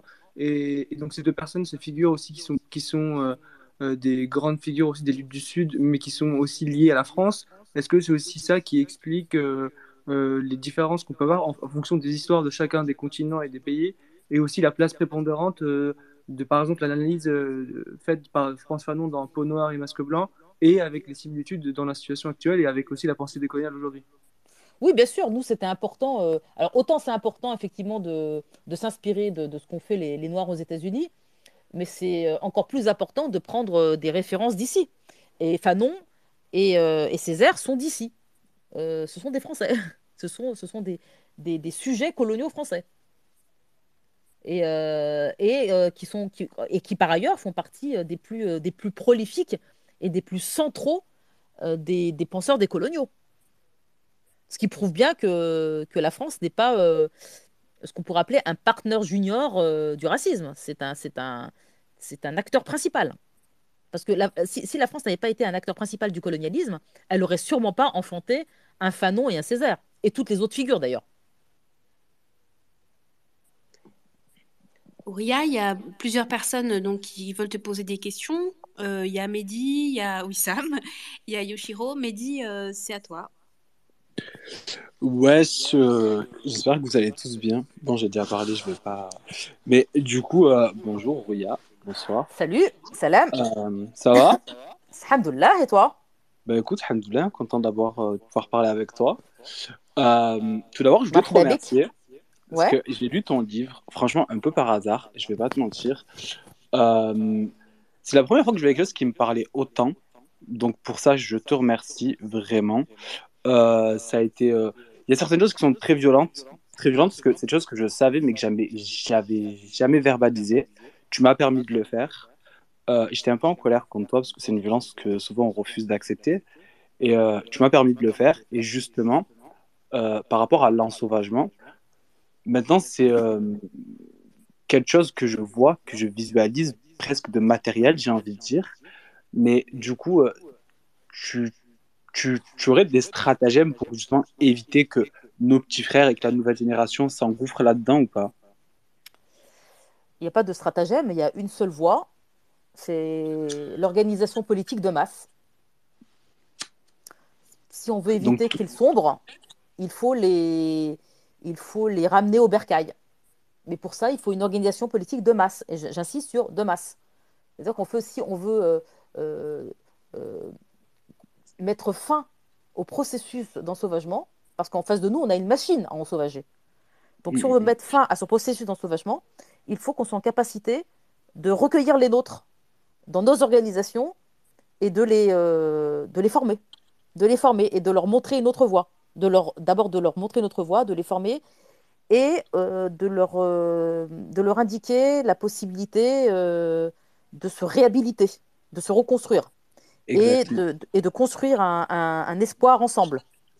Et- mais ça, là, le problème du moment qu'on est en train de vivre, c'est qu'on nous l'empêche. On nous empêche de, faire ça. Et justement, par rapport à la réhabilitation, c'est quelque chose que, que j'ai trouvé très beau, dans, que ce soit dans ta plume ou euh, dans tout ce que j'ai pu lire. Je trouve que c'est euh, quelque chose qui, qui, fait aussi très très peur, cette réhabilitation, ce truc de considérer que on est tous ensauvagés, on est tous victimes de, de cet ensauvagement et qu'on mérite tous d'être sauvés ou défendus. Et ça, c'est euh, Sabrina qui me l'a fait comprendre. C'est pour ça que je lui en suis aussi reconnaissant. Et euh, pour ça, bah, encore une fois, merci, j'ai envie de te dire. hein. Moi, je te remercie, je te remercie toi. Euh, Est-ce que tu es le, est-ce que tu es le Mahdi qui a fait le, le space euh, sur euh, Ouais. la semaine dernière? Ouais. C'est le même. Mahdi? C'est le même Mahdi en os. Ah ben, ben moi, j'ai été euh, enchantée d'é- d'écouter ce space-là qui était, euh, qui était euh, d'une grande intensité, qui était euh, vraiment extraordinaire euh, et qui, d'une certaine manière, je sais pas, euh, j'ai pas, j'ai pas envie de d'avoir l'air, euh, comment dire, de, de faire la, genre la, je sais pas comment te dire.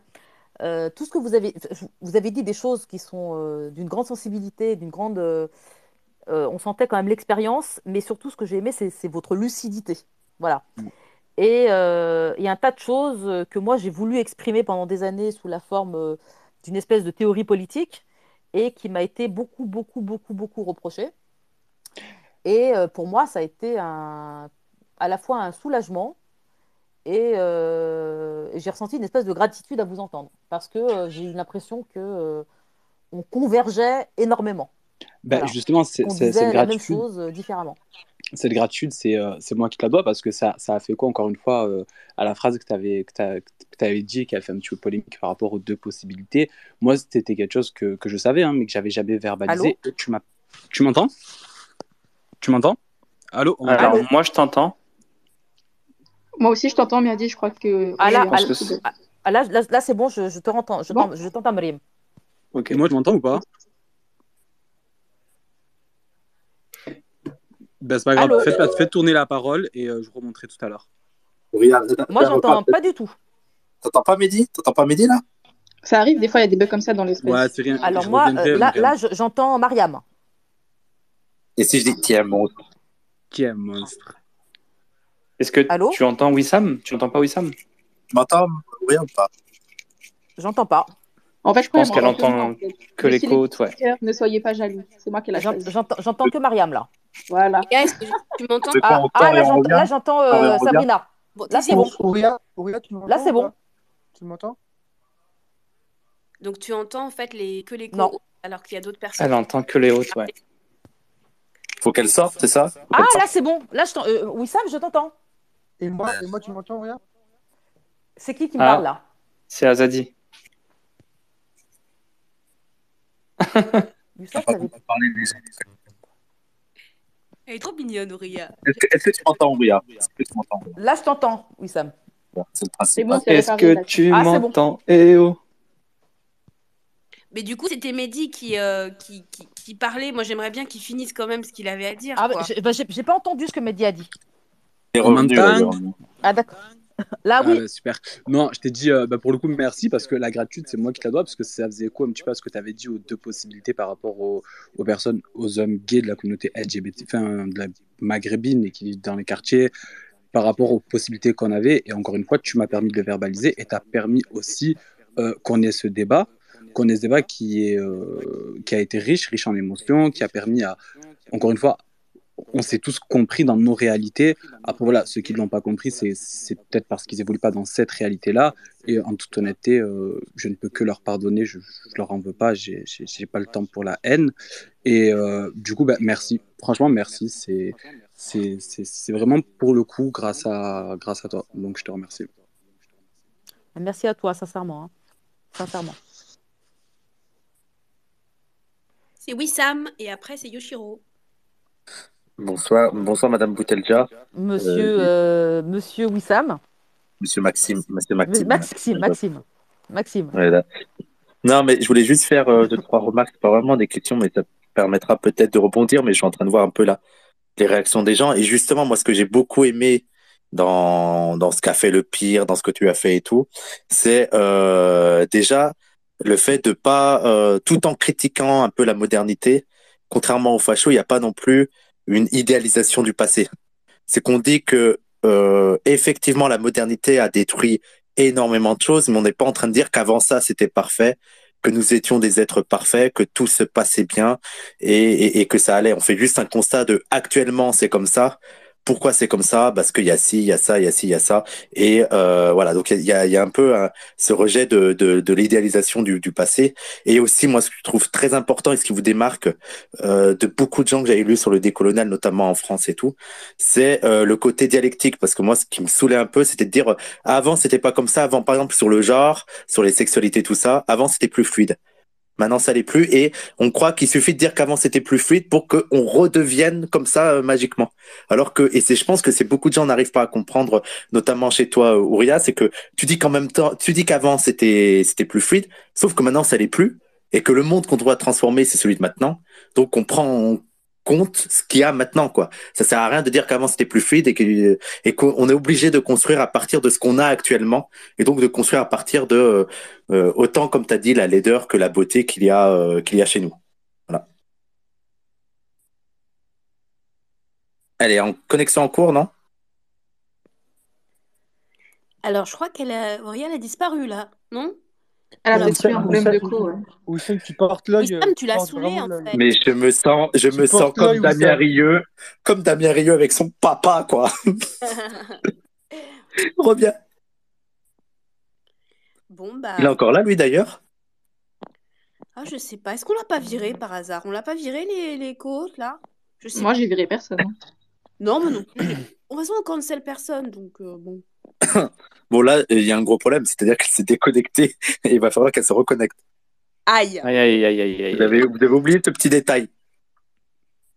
Tu l'as fait fuir avant ma question, je te déteste. Eh, les gens, c'est le feu, non Sinon, pas vrai? C'était bien, là. Louisa, tu veux, Oui, tu vas intervenir, Louisa? Loulou, oui, Dada. Ah ouais, Louisa.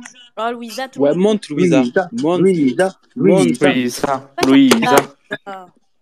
monte. Monte, monte. Elle est montée? Descendre. Ah, euh, Auria arrive là. Elle est là. C'est bon. Auria, faut que tu allumes ton micro. Hein. Vous la voyez, là? C'est marrant, les gens arrivent, ils voient la tête de Youssef et ils entendent une voix féminine, ils ne doivent pas comprendre. Est-ce que vous m'entendez? Bonjour, cher ami, bonjour. ah, je... Non, non, Oui, c'est bon, on je suis là, je suis là. D'accord. Bah, je l'ai allumé. Du coup, c'est- oui, on t'entend. On t'entend, Ouria. Ah bah voilà, c'est bon. Yoshiro qui va te poser une question. C'est bon. Oui, Yes. Oui, oui, je suis là, je suis là. D'accord. Bah, je l'ai allumé. non, mais il y a un décalage, là, non?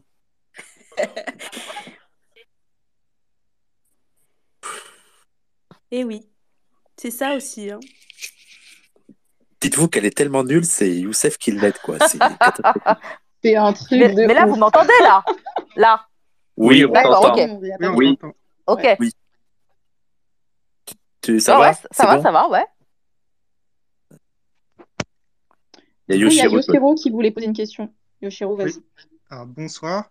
Euh, très honoré de, vous, de, de te poser cette question. Enfin, de te poser des questions, quoi. Euh, je voulais savoir, en fait, pour revenir un peu au rap- entre les rapports qu'il y a entre décolonialisme en France et euh, ce qui existe en, Amérique du Sud et en, Amérique tout court. C'était, euh, est-ce qu'il y a une spécificité française par rapport à l'islamophobie en particulier? Et donc, euh, du coup, qui implique une spécificité de, de l'antiracisme politique en France hexagonale qui ne recoupe pas entièrement donc, la pensée décoloniale classique d'outre-Atlantique. Et euh, comment ce- cela peut se traduire euh, à la fois dans les politiques, le déploiement des politiques racistes de l'État, donc on peut penser par exemple au rôle historique et actuel de la laïcité, et donc aussi dans nos stratégies militantes qu'on va devoir déployer en réponse. Voilà. Alors, euh, d'abord, je ne pense pas qu'il y ait une pensée décoloniale classique. Euh, je ne pense pas qu'il y ait un, référent absolu de la pensée décoloniale. Euh, la pensée d'Amérique latine en est une, même si, imaginons qu'elle nous a, qu'elle, a, qu'elle a, qu'elle a euh, précédé celle de France ou d'Inde. Peu importe, peu importe. Celle d'Amérique latine, elle est spécifique à l'Amérique latine. Celle de France, elle est spécifique à la France. Celle de, des États-Unis, elle sera spécifique à- aux, aux, aux États-Unis. Ce qui va nous, ce qui, à mon avis, fait euh, l'essence euh, de la pensée décoloniale, c'est que c'est une pensée politique en situation et qu'elle est le contraire d'une pensée euh, qui serait universaliste. C'est une pensée qui est tellement matérialiste, en, quelque sorte, qu'elle ne peut penser que la, situation concrète et l'expérience concrète, dans un endroit concret, dans un temps concret. Euh, du coup, j'en profite pour dire à, à, Wissam que j'étais évidemment tout à fait d'accord avec euh, ce qu'il disait, c'est qu'on n'a pas du tout un rapport romantique à, l'histoire. Il nous importe de dire ce que nous étions par le passé, mais nous faisons une croix sur ce que nous étions. Nous faisons une croix. Euh, non pas que, non pas qu'on on- on irait se passer là, mais on a, ce que nous sommes aujourd'hui, c'est avec ce que nous sommes que nous devons inventer et créer du nouveau. Si on devait réin- réinventer une humanité ou un, quelque chose qui, participe, qui, passerait par notre désensauvagement, eh bien, ça, sera né- nécessairement quelque chose de nouveau, dans un contexte nouveau, dans des espaces nouveaux, avec des, humains différents, avec des, euh, conditions euh, économiques et sociales différentes. de celles que nous avons eues par le passé. Donc, ce, cette espèce de romantisme qui consiste à regarder par le passé et dire euh, et pleurer, comme le font d'ailleurs beaucoup d'indigènes qui pleurent, par exemple les musulmans en particulier, qui pleurent l'époque de l'Andalousie, euh, qui est complètement fantasmée d'ailleurs par ailleurs, hein, mais qui la pleure complètement comme si c'était euh, l'âge d'or de l'islam. Euh, voilà ce que nous étions, est-ce que nous devons revenir ben Moi, je ne crois pas du tout que nous allons même pouvoir le revenir, le redevenir, c'est impossible. Parce que nous allons devoir créer l'homme nouveau, l'humain nouveau. Voilà. Mais ça ne veut pas dire que on fait par ailleurs table rase du, du passé, parce qu'en fait, ce qui nous reste du passé, la mémoire qui nous reste du passé, qui est essentiellement la mémoire aussi de nos luttes, euh, eh bien, tout ça, c'est ce qui, c'est ce qui fait notre, notre passé présent. Et donc, c'est un héritage. Par contre, on travaille avec nos héritages, c'est autre chose. Mais c'est des, des héritages qu'on met au service de notre libération future. Voilà. Euh, et donc, est-ce que euh, est-ce qu'il y a une spécificité de l'islamophobie? Ben, Évidemment. En France, évidemment, tou- toujours d'un point de vue décolonial, puisque en Amérique latine, il y a très peu de musulmans. Euh, donc, je ne vois pas pourquoi il y aurait une islamophobie par- particulière euh, en, Amérique latine. J'imagine qu'en Amérique, en Amérique latine, le racisme principal, c'est le racisme euh, contre les autochtones, les, les, les, les natifs. Donc là, la, spécificité du racisme, ce, sera- ça. Nous, en France, entre autres, c'est l'islamophobie. C'est l'islamophobie. Alors, l'islamophobie toute française, alors il y a une islamophobie internationale, puisque c'est celle qui permet les guerres impérialistes euh, et qui, voire les, euh, les justifie. Et pour ce qui nous concerne, nous, euh, bah, la France est un cas d'école, puisque euh, euh, l'islamophobie, elle est d'origine coloniale, mais elle, percute aussi euh, un anticléricalisme qui est très français, euh, mais qui lui-même vient de, la propre modernité de la France. À savoir que la France, elle a décidé de, faire table rase du, du, du, du sacré et du caractère, euh, et, à une époque, du, cara- du, du caractère euh, central et même structurel du, sacré. Euh, donc le fait qu'elle ait, dans son processus de modernisation, séparé euh, le politique de, le, le privé du public, ça déjà c'est une c'est une rupture historique fondamentale. Séparer la vie privée de la vie publique, séparer euh, la, le- le- la politique de la religion, tout ça, ce sont des ruptures euh, dans des traditions euh, euh, ancestrales, à savoir que la, religion n'a jamais été, la religion, la croyance, le sacré euh, n'étaient pas séparés du politique historiquement. Et moi, je ne vois pas pourquoi il faudrait euh, désacraliser euh, euh, le, le fait politique. Et je ne vois pas non plus pourquoi il faudrait séparer à ce point euh, le privé du public.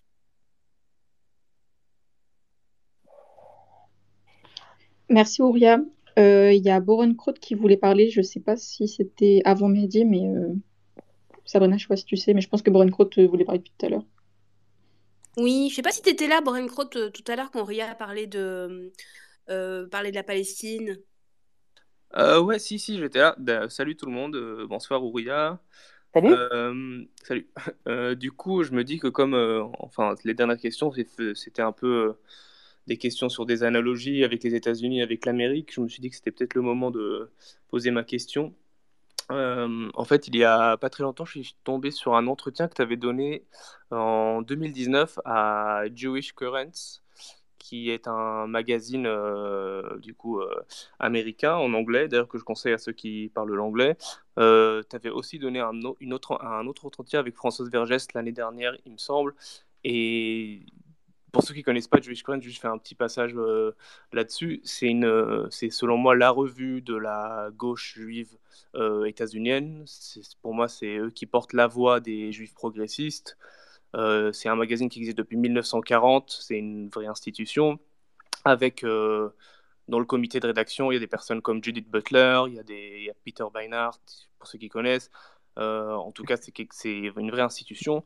Et donc, du coup, ma question, c'est comment tu expliques euh, que d'un côté de l'Atlantique, on accueille ta pensée, tes idées, euh, et on les encourage en quelque sorte, et de l'autre côté de l'Atlantique, chez nous, euh, on a donc quelque chose qui s'apparente à une gauche juive, en fait, qui est de plus en plus acceptée par la gauche blanche comme étant la- le porte-parole de la communauté juive progressiste française qui euh, te qualifie donc, euh, euh, qui s'est donné en fait pour mission de faire de toi une antisémite notoire, une personne pleine de haine, et très récemment, ce que j'ai vu, je pense que tu peux rajouter à ta liste, le Zemmour d'extrême gauche. donc, je, ne connaissais pas, je savais pas. Voilà, voilà qui me fait rire. voilà. Comment j'explique ça? Comment, ouais, si tu as des pistes pour, euh, pour expliquer cette, cette, énorme différence, en fait, c'est même pas une différence, c'est, on est sur euh, deux, deux pistes qui ne sont. Qui, c'est pas, parce qu'il y a beaucoup de gens qui expliquent ça comme un retard qu'on aurait en France, mais moi je pense qu'on est sur deux pistes différentes. Euh, comment t'expliques ça en fait? Comment toi tu vois ça? Alors la première chose, il faut, il faut relativiser le fait que je sois bien accueilli à, la, à, l'intérieur, à l'extérieur euh, tout simplement parce que les pays euh, dont on parle, qui sont la plupart du temps des pays occidentaux, la plupart détestent la France. Ils, euh, trouvent que la France est arrogante. Et accueillir et mettre en avant et donner la parole à des, à des gens qui sont critiques de l'arrogance française, eh bien déjà, ça leur fait plaisir.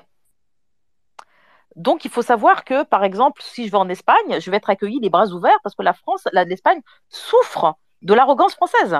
Et que, euh, donner la parole à des, militants qui sont très critiques de l'universalisme français, euh, de, la France, de, tout ça, eh bien, euh, d'une certaine manière, ça leur fait plaisir. Mais ces mêmes pays ne donnent pas la parole à leurs militants radicaux qui diraient la même chose d'eux-mêmes. Tu vois ce que je veux dire? Ouais, ouais, je vois, c'est très clair.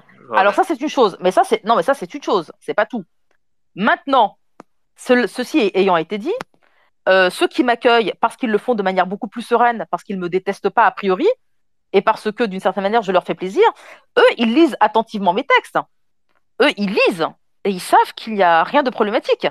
Au contraire, ils s'intéressent parce que d'une part, ils, apprennent des choses euh, qui, leur proposent un autre regard euh, matérialiste sur ce qui se passe en France et un regard neuf, décolonial, matérialiste, radical sur ce qui se passe en France. Et donc, en fait, c'est une parole qui leur est précieuse de ce point de vue-là. Ils savent lire. Ce sont des antifascistes, ce sont des antiracistes, ce sont des féministes. Tout ce monde-là qui est euh, parfaitement sain politiquement, eh bien, notre rencontre, elle est tout à fait naturelle et tout à fait saine, tout à fait normale, d'une certaine manière. Ils m'apprécient, je les apprécie, bon, parce que ce sont euh, des gens qui ont un rapport euh, assez serein avec moi. Donc, un, rapport euh, tout à fait constructif. Alors, en France, la différence, elle vient du fait que, bah, donc, pour les raisons inverses, c'est que je critique la France. Donc, qui dit je critique la France, je ne fais pas que critiquer l'État ou l'extrême droite puisque je critique également les progressistes. Et en fait, c'est là que le, bas blesse d'une certaine manière, c'est que euh, si par exemple, prenons le cas de l'antisémitisme, euh, première chose que nous on dit, c'est que la gauche, elle est, elle est, philosémite. Et on ne se contente pas de dire que la gauche, elle est philosémite, c'est qu'on on, définit le philosémitisme. Qu'est-ce que le philosémitisme? Si ce n'est une ruse euh, de l'État raciste de l'État euh, euh, qui n'a jamais cessé avec l'antisémitisme, d'un État qui est, euh, d'une certaine manière, qui produit du philosémitisme, mais qui est une, version sophistiquée de, de l'antisémitisme ancien, dont l'État ne s'est pas débarrassé, mais dont la gauche n'a pas réussi à se débarrasser. Alors, elle n'a pas réussi à se débarrasser. Pourquoi? Eh bien parce que d'une certaine manière, la gauche française, jusqu'à l'extrême gauche, alors pas tous, pas tout le monde, mais tendanciellement, eh bien ces gauches-là ont protégé d'une certaine manière euh, la structuration profonde de l'État-nation. Et qui protège l'État-nation protège nécessairement euh, son caractère racial et donc antisémite. Alors, les transformations qui ont procédé au passage de l'antisémitisme au philosémitisme, eh bien, ce sont, euh, c'est le même processus qui consiste à passer du racisme anti-arabe euh, à l'antiracisme moral. C'est exactement le même processus. quand on passe, qu'on parle, on passe du, racisme, du racisme moral à l'antiracisme euh, moral. Non, pardon, du racisme à l'antiracisme moral. Eh bien, on ne transforme pas l'état racial. Pas du tout. On, lui met des, des cosmétiques. Euh, du passage, quand on passe de l'anti- de- de- de- de l'antisémitisme au philosémitisme, on ne, on ne détruit pas l'antisémitisme. On met des cosmétiques. Voilà, c'est le même processus. Alors, pourquoi on est autant détesté? Mais parce que nous, on, lève le voile sur cette réalité. Non seulement on lève le voile sur cette réalité, mais on se, on quasiment, on se présente comme les meilleurs analystes de l'antisémitisme. Et pire que ça, comme ceux qui, proposent une clé de compréhension de comment on va se sortir euh, réellement de l'antisémitisme sous toutes ses formes et même sous sa forme philosémite. Et bien pour ça, bah, il faut combattre la blanchité de toutes les organisations blanches. Eh ben, quand on a dit tout ça, on comprend bien qu'elle va pas trop nous aimer.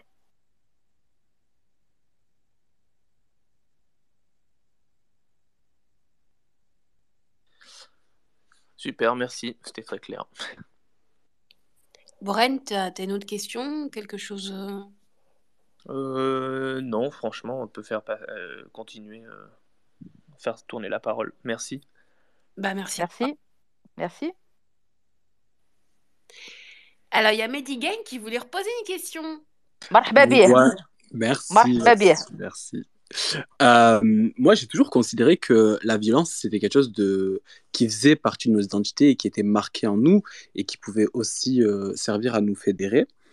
Donc, du coup, euh, je voulais te poser la question de savoir comment, d'après toi, on pourrait se réapproprier notre barbarie sans tomber dans l'ensauvagement. Je sais pas si c'est clair, ce que... Ah oui, c'est- très clair. Euh, il faut, euh, bah, je veux dire, euh, euh, bah, si tu veux, d'une certaine manière, rester barbare, comme le propose Louisa, c'est tout ce que je viens, c'est le parcours que je viens de, décrire, en fait. Avec le pire, avec le mouvement décolonial, avec la pensée décoloniale, qui est une pensée en rupture avec la, la blanchité, eh bien, on est resté barbare parce qu'on a été en rupture. On a été en rupture et on s'est organisé sur la base de cette rupture. Ça, c'est déjà, je veux dire, la, barbarie euh, ou ce que tu appelles la violence. euh, euh, moi, je, vais te dire, je l'ai même pas, je n'ai pas considéré qu'on a été violent, en fait. Je pense que en, ce qui nous concerne, on a, largement canalisé notre violence. hein. Par contre, on a été intransigeant. On a été intransigeant dans notre refus de nous fondre plus avant dans la, plus, plus avant dans la blanchité. Ça, c'est une grande barbarie. Ça, c'est une grande barbarie. De refuser, euh, parce que si tu veux, on, on constate un, certain degré de corruption morale, et euh, le, fait, de dire stop et de, refuser de, se, de se compromettre encore plus, de se corrompre encore plus, eh bien ça, cet acte de résistance est un acte de, barbarie, mais c'est pas un acte violent. Par contre, et c'est ça le paradoxe, Il est qu'il produit une énorme violence en face. En fait, ce qui est incroyable, c'est que quand nous on dit on veut préserver notre beauté, parce qu'en fait on a, on a de beaux messages, nos messages sont très beaux en fait. On dit on veut, on veut préserver notre beauté. On veut cesser d'être des criminels. Eh bien moi, je- ce que je comprends profondément, ce que je comprends profondément en face de nous, c'est qu'ils nous disent, en fait, ils ont compris ça, ils ont compris, nos, adversaires, hein, ils ont compris ça, et ils nous disent, on ne, vous accepte, on ne vous acceptera que si vous acceptez votre totale corruption. C'est-à-dire qu'on veut que vous fassiez comme nous. Il faut que vous fassiez comme nous. Et quand on dit non, on ne veut pas devenir vous, ils deviennent fous. On ne veut pas devenir vous. C'est pas possible en fait. Eh ben ça, ça produit une violence incroyable. Incroyable incroyable. Juste parce qu'on dit, finalement, au bout du compte, on veut rester, on veut garder notre, on veut préserver notre beauté. Je trouve ce spectacle en face de nous, ce spectacle, hein, je le trouve euh, sidérant. Sidérant.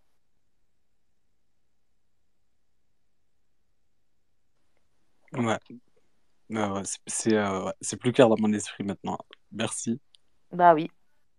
Et nous, on n'est pas obligé, euh, honnêtement, hein, euh, euh, la, le- le- la question de la, de, de la violence contenue parce qu'on a la rage et tout ça, c'est tout à fait normal. hein. Il n'y a pas de problème. La violence, elle est politique. hein. Pour autant, pour autant, le, le plus important, le plus important, c'est de la, de la, cala- le- de la canaliser et de la diriger vers des objectifs politiques, collectivement. Ouais. Et même là, toute la notion de collectif, du coup, elle revient encore une fois, et c'est quelque chose qui, qui permet de fédérer et qui est toujours dans, dans l'idée de l'amour révolutionnaire. Ouais, c'est, c'est, euh, c'est, c'est, euh, tout s'aligne. Bah, pour le coup, merci. Bah, de rien. Je reviendrai t'embêter sur une autre question. Marhaba. Justement, Mehdi, bah, tu as, parlé là d'amour révolutionnaire euh, à la fin. Euh, Est-ce qu'Auria, tu peux... euh, parce que c'est beau, quand tu lis ça, tu dis, waouh, amour révolutionnaire, quel projet. Euh, Est-ce que tu peux expliquer ce que tu entends par là et euh, voilà, nous parler de ce concept L'amour révolutionnaire, c'est une manière poétique de dire euh, majorité décoloniale. majorité décoloniale, c'est un concept de, de Sadri Chiari qui dit que pour renverser les rapports de force, il faut créer une majorité décoloniale, c'est-à-dire une force politique, un bloc, ce qu'on appelle un bloc historique, euh, qui soit euh, qui est euh, fédéré suffisamment de monde pour créer le rapport de force avec le bloc au pouvoir. Le bloc au pouvoir, c'est celui qui nous dirige actuellement, qui est composé essentiellement de la bourgeoisie, la grande bourgeoisie française. Voilà.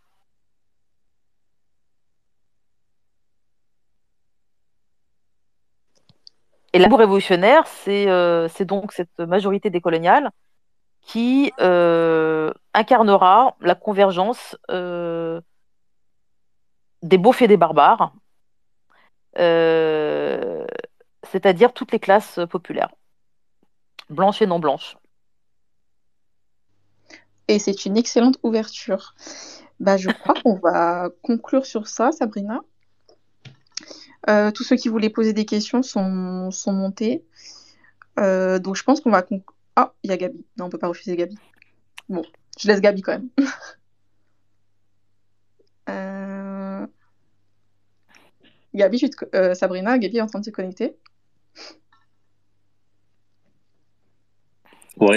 Comme intervenant. Oui. Ouais.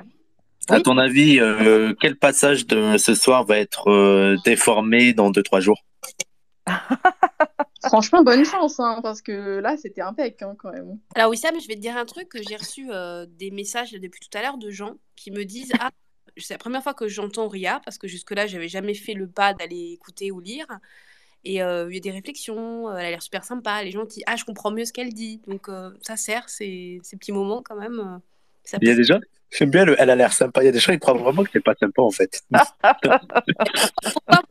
Si, souvent, quand tu as vu bah, à la télévision, tu vois, il y a quelques années, tu l'as vue en situation de crispation parce qu'en face, elle avait des ennemis. Donc forcément, tu peux avoir cette image-là aussi. Tu vois? Ouais, ouais, tout à fait. Non, mais j'avais que des ennemis et, et en plus, moi, je voulais pas euh, être invitée sur les plateaux à faire la potiche, euh, l'arabe de service, tu vois. Euh, ça, hors de question. Donc, euh, j'étais en mode euh, warrior, tu vois. Ouais, t'es pas là pour venir et sourire et faire la Je gentille. suis pas là pour sourire. Je voulais pas sourire avec des gens que j'aimais pas. euh, J'avais pas envie de jouer le jeu de la télé, tu vois. Mm. Ça, ça m'intéressait pas. Même quand il tendait la main, je me rappelle l'extrait d'il y a 15 ans avec Onfray, et donc c'était à l'époque où Onfray était encore un peu de gauche, où il essayait d'être ton ami et tu lui avais dit non. je sais pas si on l'a encore l'extrait, mais il est incroyable. Ouais, ouais, ouais, ouais, ouais, ouais. ouais. Gabi, tu voulais intervenir?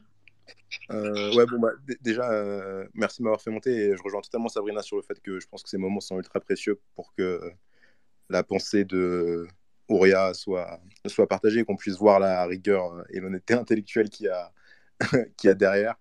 Euh, je, vou- je voulais, je voulais revenir sur, euh, euh, sur, le, sur, sur le passage euh, euh, à l'action collective et, et aux débouchés politiques qu'on peut, qu'on peut donner aux constats qui ont été faits pendant le, pendant le, pendant le space, euh, quand tu parles du fait que euh, bah, pour lutter contre notre euh, euh, ensauvagement, il n'y a, y y a qu'un choix, c'est le, le, passage à, à l'action collective politique avec des, des, revendications collectives. Quand tu parles, quand tu t'adresses également au, au, prolétariat blanc et que tu lui demandes d'endosser sa responsabilité, en dépit du fait qu'il soit lui-même opprimé par, par, son, par son élite blanche, là aussi, la seule solution passera pour lui par une action collective. Or, euh, on vit dans une époque qui a produit une anthropologie qui est, qui est fondamentalement euh, individualiste. Et donc, du coup, euh, souvent, ce passage à l'action collective qui peut créer des alliances qui, pour l'instant, ne, sont pas, sont souvent compliquées à faire, sont souvent compliquées à faire émerger, même si elles auraient évidemment beaucoup de sens et qu'elles créeraient, beaucoup de beauté. Est-ce que, c'est une question évidemment extrêmement compliquée, mais je pense qu'on va devoir se poser de plus en plus. Euh, que ce soit pour les indigènes du Nord ou, même pour ceux avec qui on va devoir euh, faire des alliances. Euh, selon toi, quelles seront les clés pour que ce passage à l'action collective puisse se faire face à des masses qui sont souvent extrêmement résignées et qui pensent souvent leur émancipation des termes extrêmement individuels? Alors ça, c'est une excellente question que tu as posée parce que moi, je pense que notre, le pire de nos ennemis, c'est l'anthropologie individualiste dont tu viens de parler c'est la pire chose qui nous soit arrivée et c'est la plus grande victoire euh, des classes dirigeantes euh, européennes. La plus grande victoire, indéniablement. Euh, presque plus que le fait d'avoir, d'une certaine manière, cultivé un niveau maximal de racisme chez les, petits blancs. C'est-à-dire que ça, c'est un fait, qu'on ait, cultivé les blancs dans leur racisme. C'en est un autre que d'avoir individualisé, atomisé les, les, sociétés européennes à tel point euh, que tout individu, euh, euh, enfin, je veux dire qu'on ait perdu le sens du collectif, absolument. Et ça, euh, retrouver le sens du collectif, ça veut dire changer d'anthropologie en fait. Hein. Et ça, c'est pour ça que c'est pas du tout une affaire banale. mais à un moment donné, il est certain que cette anthropologie, c'est-à-dire cet individualisme outrancier, euh, trouvera ses limites. Euh, parce que nous sommes trop séparés, trop séparés, que nous sommes trop vulnérables et en fait trop à la merci du pouvoir pour ne pas un jour ou l'autre revenir à des euh, à devoir reconstruire du collectif. Mais mais il faudrait que ça se fasse. J'ai presque l'impression que ça devra se faire mais sous la la, la, la, la, la contrainte ou, ou, le, ou, le, ou, le, ou le besoin ou la nécessité ou le besoin et la nécessité. Ça, c'est une, c'est un défi majeur, majeur, majeur. Je ne sais pas comment dépasser ça. Je ne sais pas comment dépasser ça, d'autant que, d'autant que, un des, un des signes de notre ensauvagement, en ce qui nous concerne nous, on va, je vais dire les musulmans. Je vais dire les musulmans parce que l'islam euh, est une religion du collectif. Eh bien, le libéralisme est en train de faire exploser euh, ce qui est à la base euh, d'une de, tout, de, de, la religion islamique, mais pas que de la religion islamique, de n'importe quelle religion. C'est-à-dire qu'en fait, euh, ce rapport individualiste à la religion est même quelque chose de très nouveau, très nouveau, très récent. Euh, euh, le, rapport euh, à la fois individualiste où c'est le choix individuel qui, prédomine. C'est-à-dire qu'en fait, et ça c'est une défaillance, une faute grave de la gauche, que de céder à ce point à l'individualisme. Je m'explique. Pour défendre les femmes voilées, il a fallu, au début de, des années 2000, il a fallu ne les appréhender que sous la forme du choix individuel de l'islam et du voile. C'est-à-dire que la, gauche ne pouvait défendre les filles voilées que si elle devait faire la preuve que ces filles voilées faisaient ce choix individuellement, hein, et deux, qu'elles le faisaient par féminisme. Veut dire le truc euh, le truc, le délire total. Le délire total. Quand on sait le pourquoi du comment du voile et quand on sait qu'une religion et qu'une tradition, quelle qu'elle soit, ne peut en aucun cas, en aucun cas être un acte individuel. En aucun cas. C'est un choix, euh, l'adhésion euh, à une religion, à une tradition, à une culture, est toujours le long produit d'une histoire. Toujours. Toujours. Ou des grands événements historiques. Et là, il a fallu transformer notre rapport à la religion, à l'islam, à la foi, pour pouvoir devenir euh, euh, défendable aux yeux de la gauche non islamophobe. La gauche non islamophobe nous a fait passer par les fourches codines de l'individualisme par lequel eux-mêmes sont passés. Voilà. Et moi, je me suis battue pendant des années pour dire on, personne ne chemine individuellement. Parce que les filles voilées, elles n'arrêtaient pas pour se faire respecter, pour se faire accepter. Elles ont, produit euh, tout un discours autour du cheminement individuel.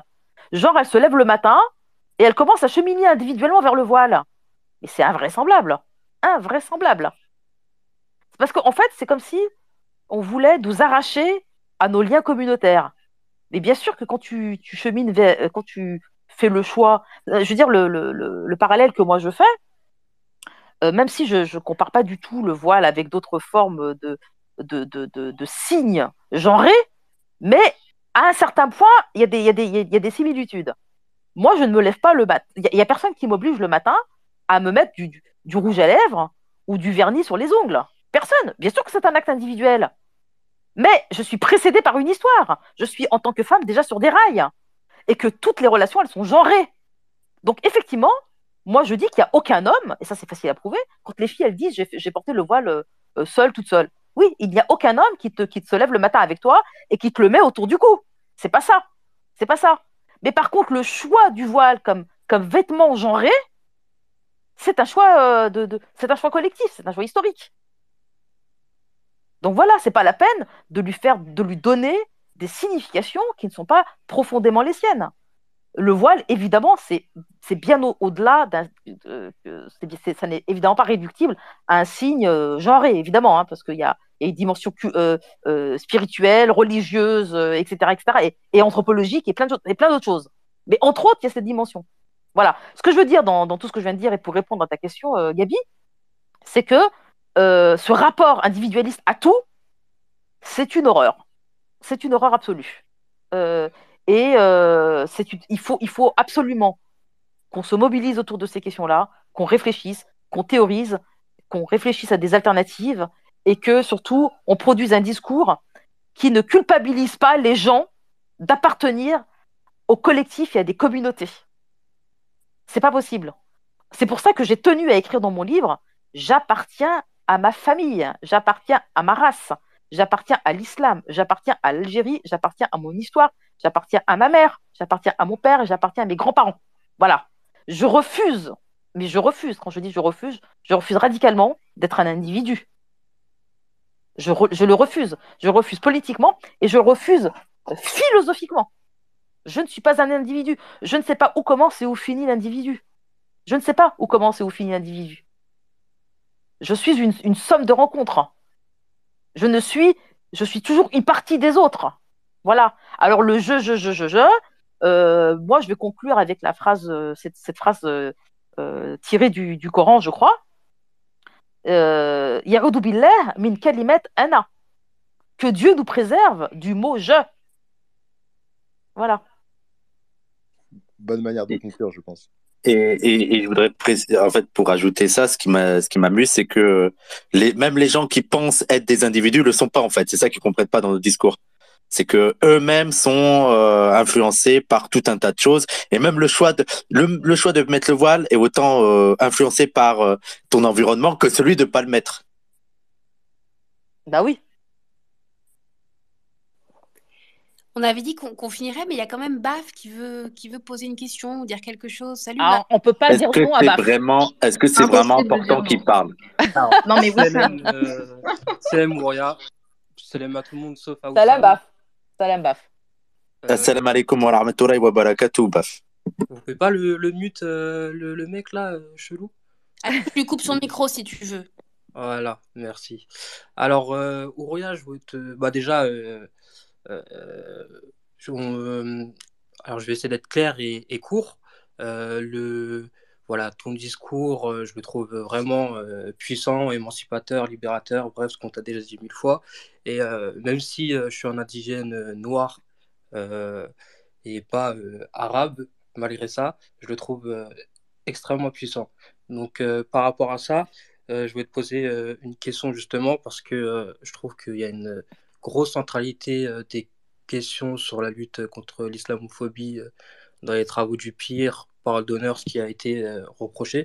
Donc, je voulais te demander, est-ce que tu as des pistes euh, sur comment lutter contre la négrophobie euh, euh, malgré la centralité euh, de la lutte contre l'islamophobie euh, et voilà.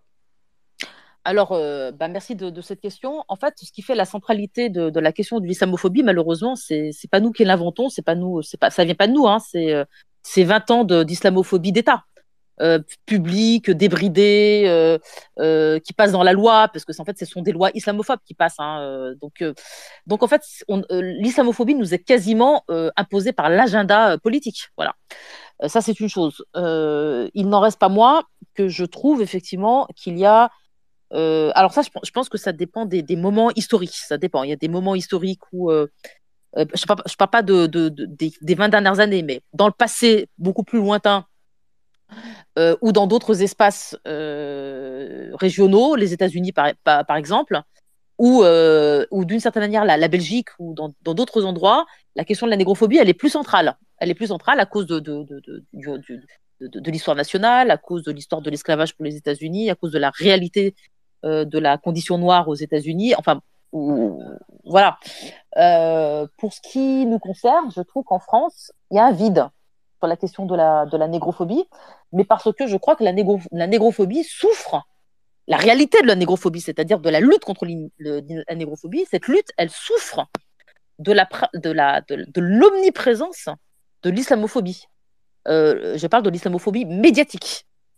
Parce que sur le terrain, la négrophobie fait autant de dégâts, et je me demande elle n'en fait pas plus, réellement, euh, en termes de discrimination réelle.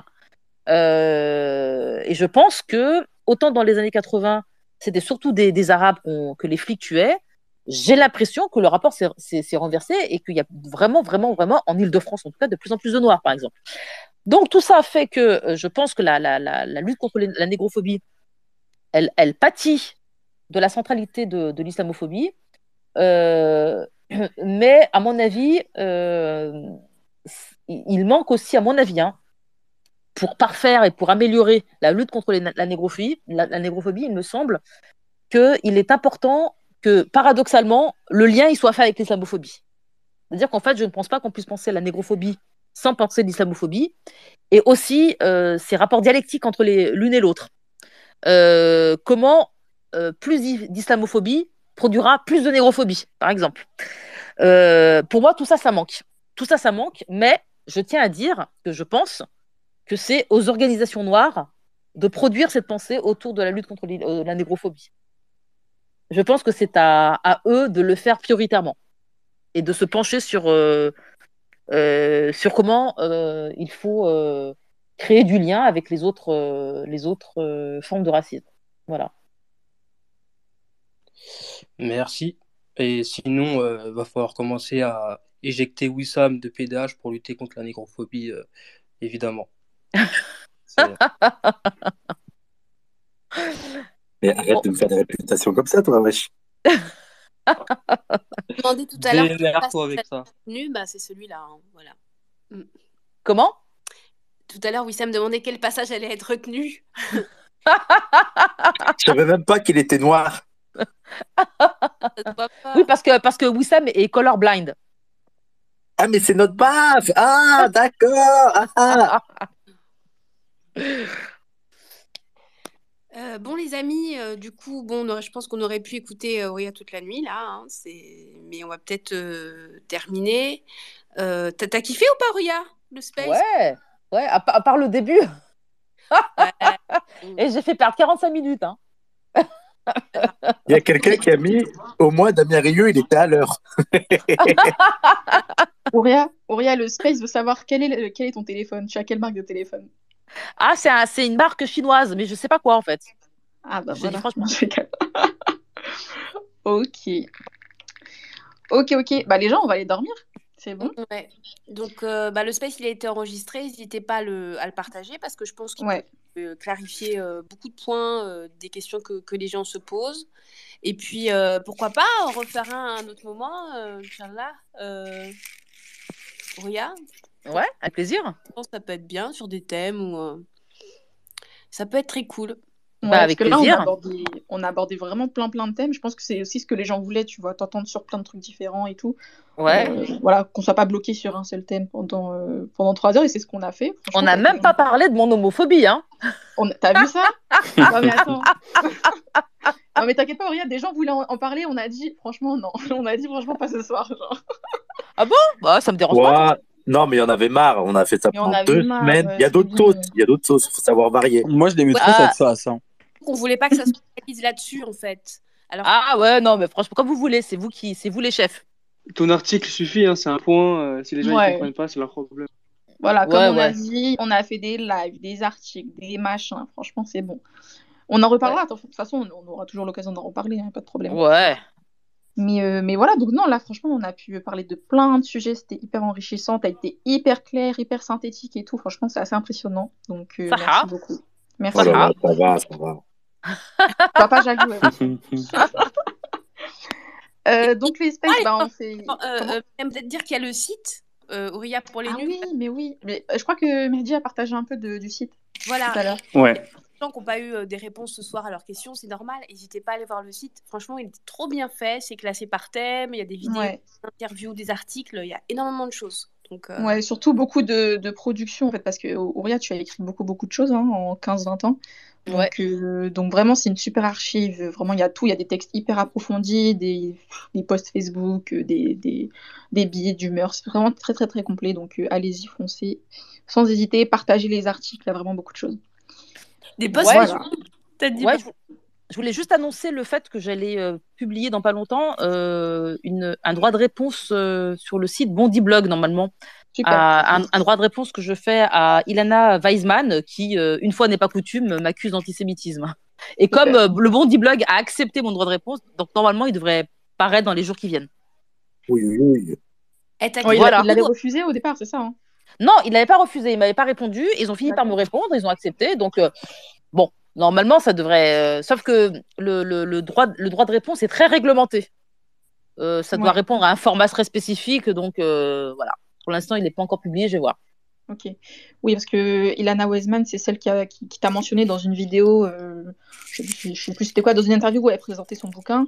Elle disait voilà, il faut intégrer le sionisme à l'antiraciste. Je sais pas si elle le dit comme Faut- ça. oui, oui, oui, carré- oui, oui. C'est Ouais. pas seulement dans, c'est pas seulement dans l'interview, elle en a parlé dans son livre, elle en a parlé aussi dans un truc Voilà. du Bondi Blog et euh, donc elle revient souvent sur ça, sur euh, Ouria serait le symbole de l'antiracisme qui ne prendrait pas en cause l'antisémitisme, voire même pire, qui serait fondamentalement antisémite. antisémite. Ah, elle le dit, hein, elle dit Ouria est antisémite. hein. Elle dit ça. hein. Oui, oui.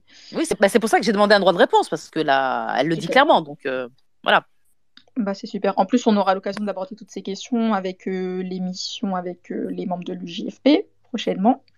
Je pense que ce sera Non. mensuel. Pas des membres de l'UDFP. euh, C'est- Ah, c'est pas ça, c'est quoi?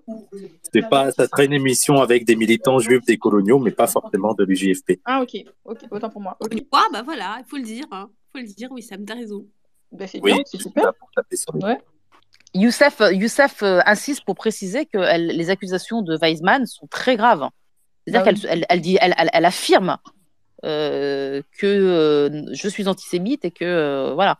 Donc Ah en oui, fait, oui, c'est des vraies, oui. des vraies accusations. C'est pas. Tu dis même que c'est comme ça qu'on, euh, euh, c'est révolutionnaire d'être antisémite. C'est un truc de ouf. Non, mais c'est voilà, c'est c'est incroyable, c'est incroyable, incroyable. Ouais, ouais. Mais alors, juste pour euh, annoncer, la, la- à partir de la semaine prochaine, on va faire plusieurs émissions sur ce sujet. Normalement, il y aura lundi soir, il y aura une émission euh, autour de l'antisémitisme à gauche. Après, jeudi prochain, il y a euh, la première de militants juifs décoloniaux qui auront euh, une émission une fois par mois euh, sur notre Twitch. Et enfin, samedi prochain, euh, je ferai une discussion avec euh, Salim Nadi, qui a euh, travaillé sur les anti-Dutch. Euh, donc les anti-Dutch, c'est un mouvement un peu spécial qui est un mouvement euh, allemand, des antifascistes euh, pro-Israël, pro-États-Unis et tout. Donc on reviendra sur tout ça. Euh, donc la semaine prochaine, on va beaucoup parler de ces sujets-là. Eh ben, beau programme. hein. Très beau programme. Eh ben, Et, euh, et nous, Sabrina, on se retrouve euh, même heure semaine prochaine pour parler actu. voilà pour l'actu. Et... Ouais, plutôt 22h. On reprend le créneau 22h, pas 21h. Voilà, ouais. Et, et j'en profite pour, euh, pour dire qu'une vidéo sur- euh, de, de Parole d'honneur sortira bientôt, probablement la semaine prochaine, sur les Kurdes. Donc euh, suivez Parole d'honneur aussi. Yes. Ok, lourd, ok. Ok, bah bonne nuit tout le monde. Merci beaucoup Ria, encore une fois. Salam. Salam, merci à vous les filles. Merci. Bonne soirée, merci. Merci les filles. salam. Salut, salut. Ciao, ciao. Bon courage. Salut, dormez bien. Salut, salut. Bye bye. Bye bye.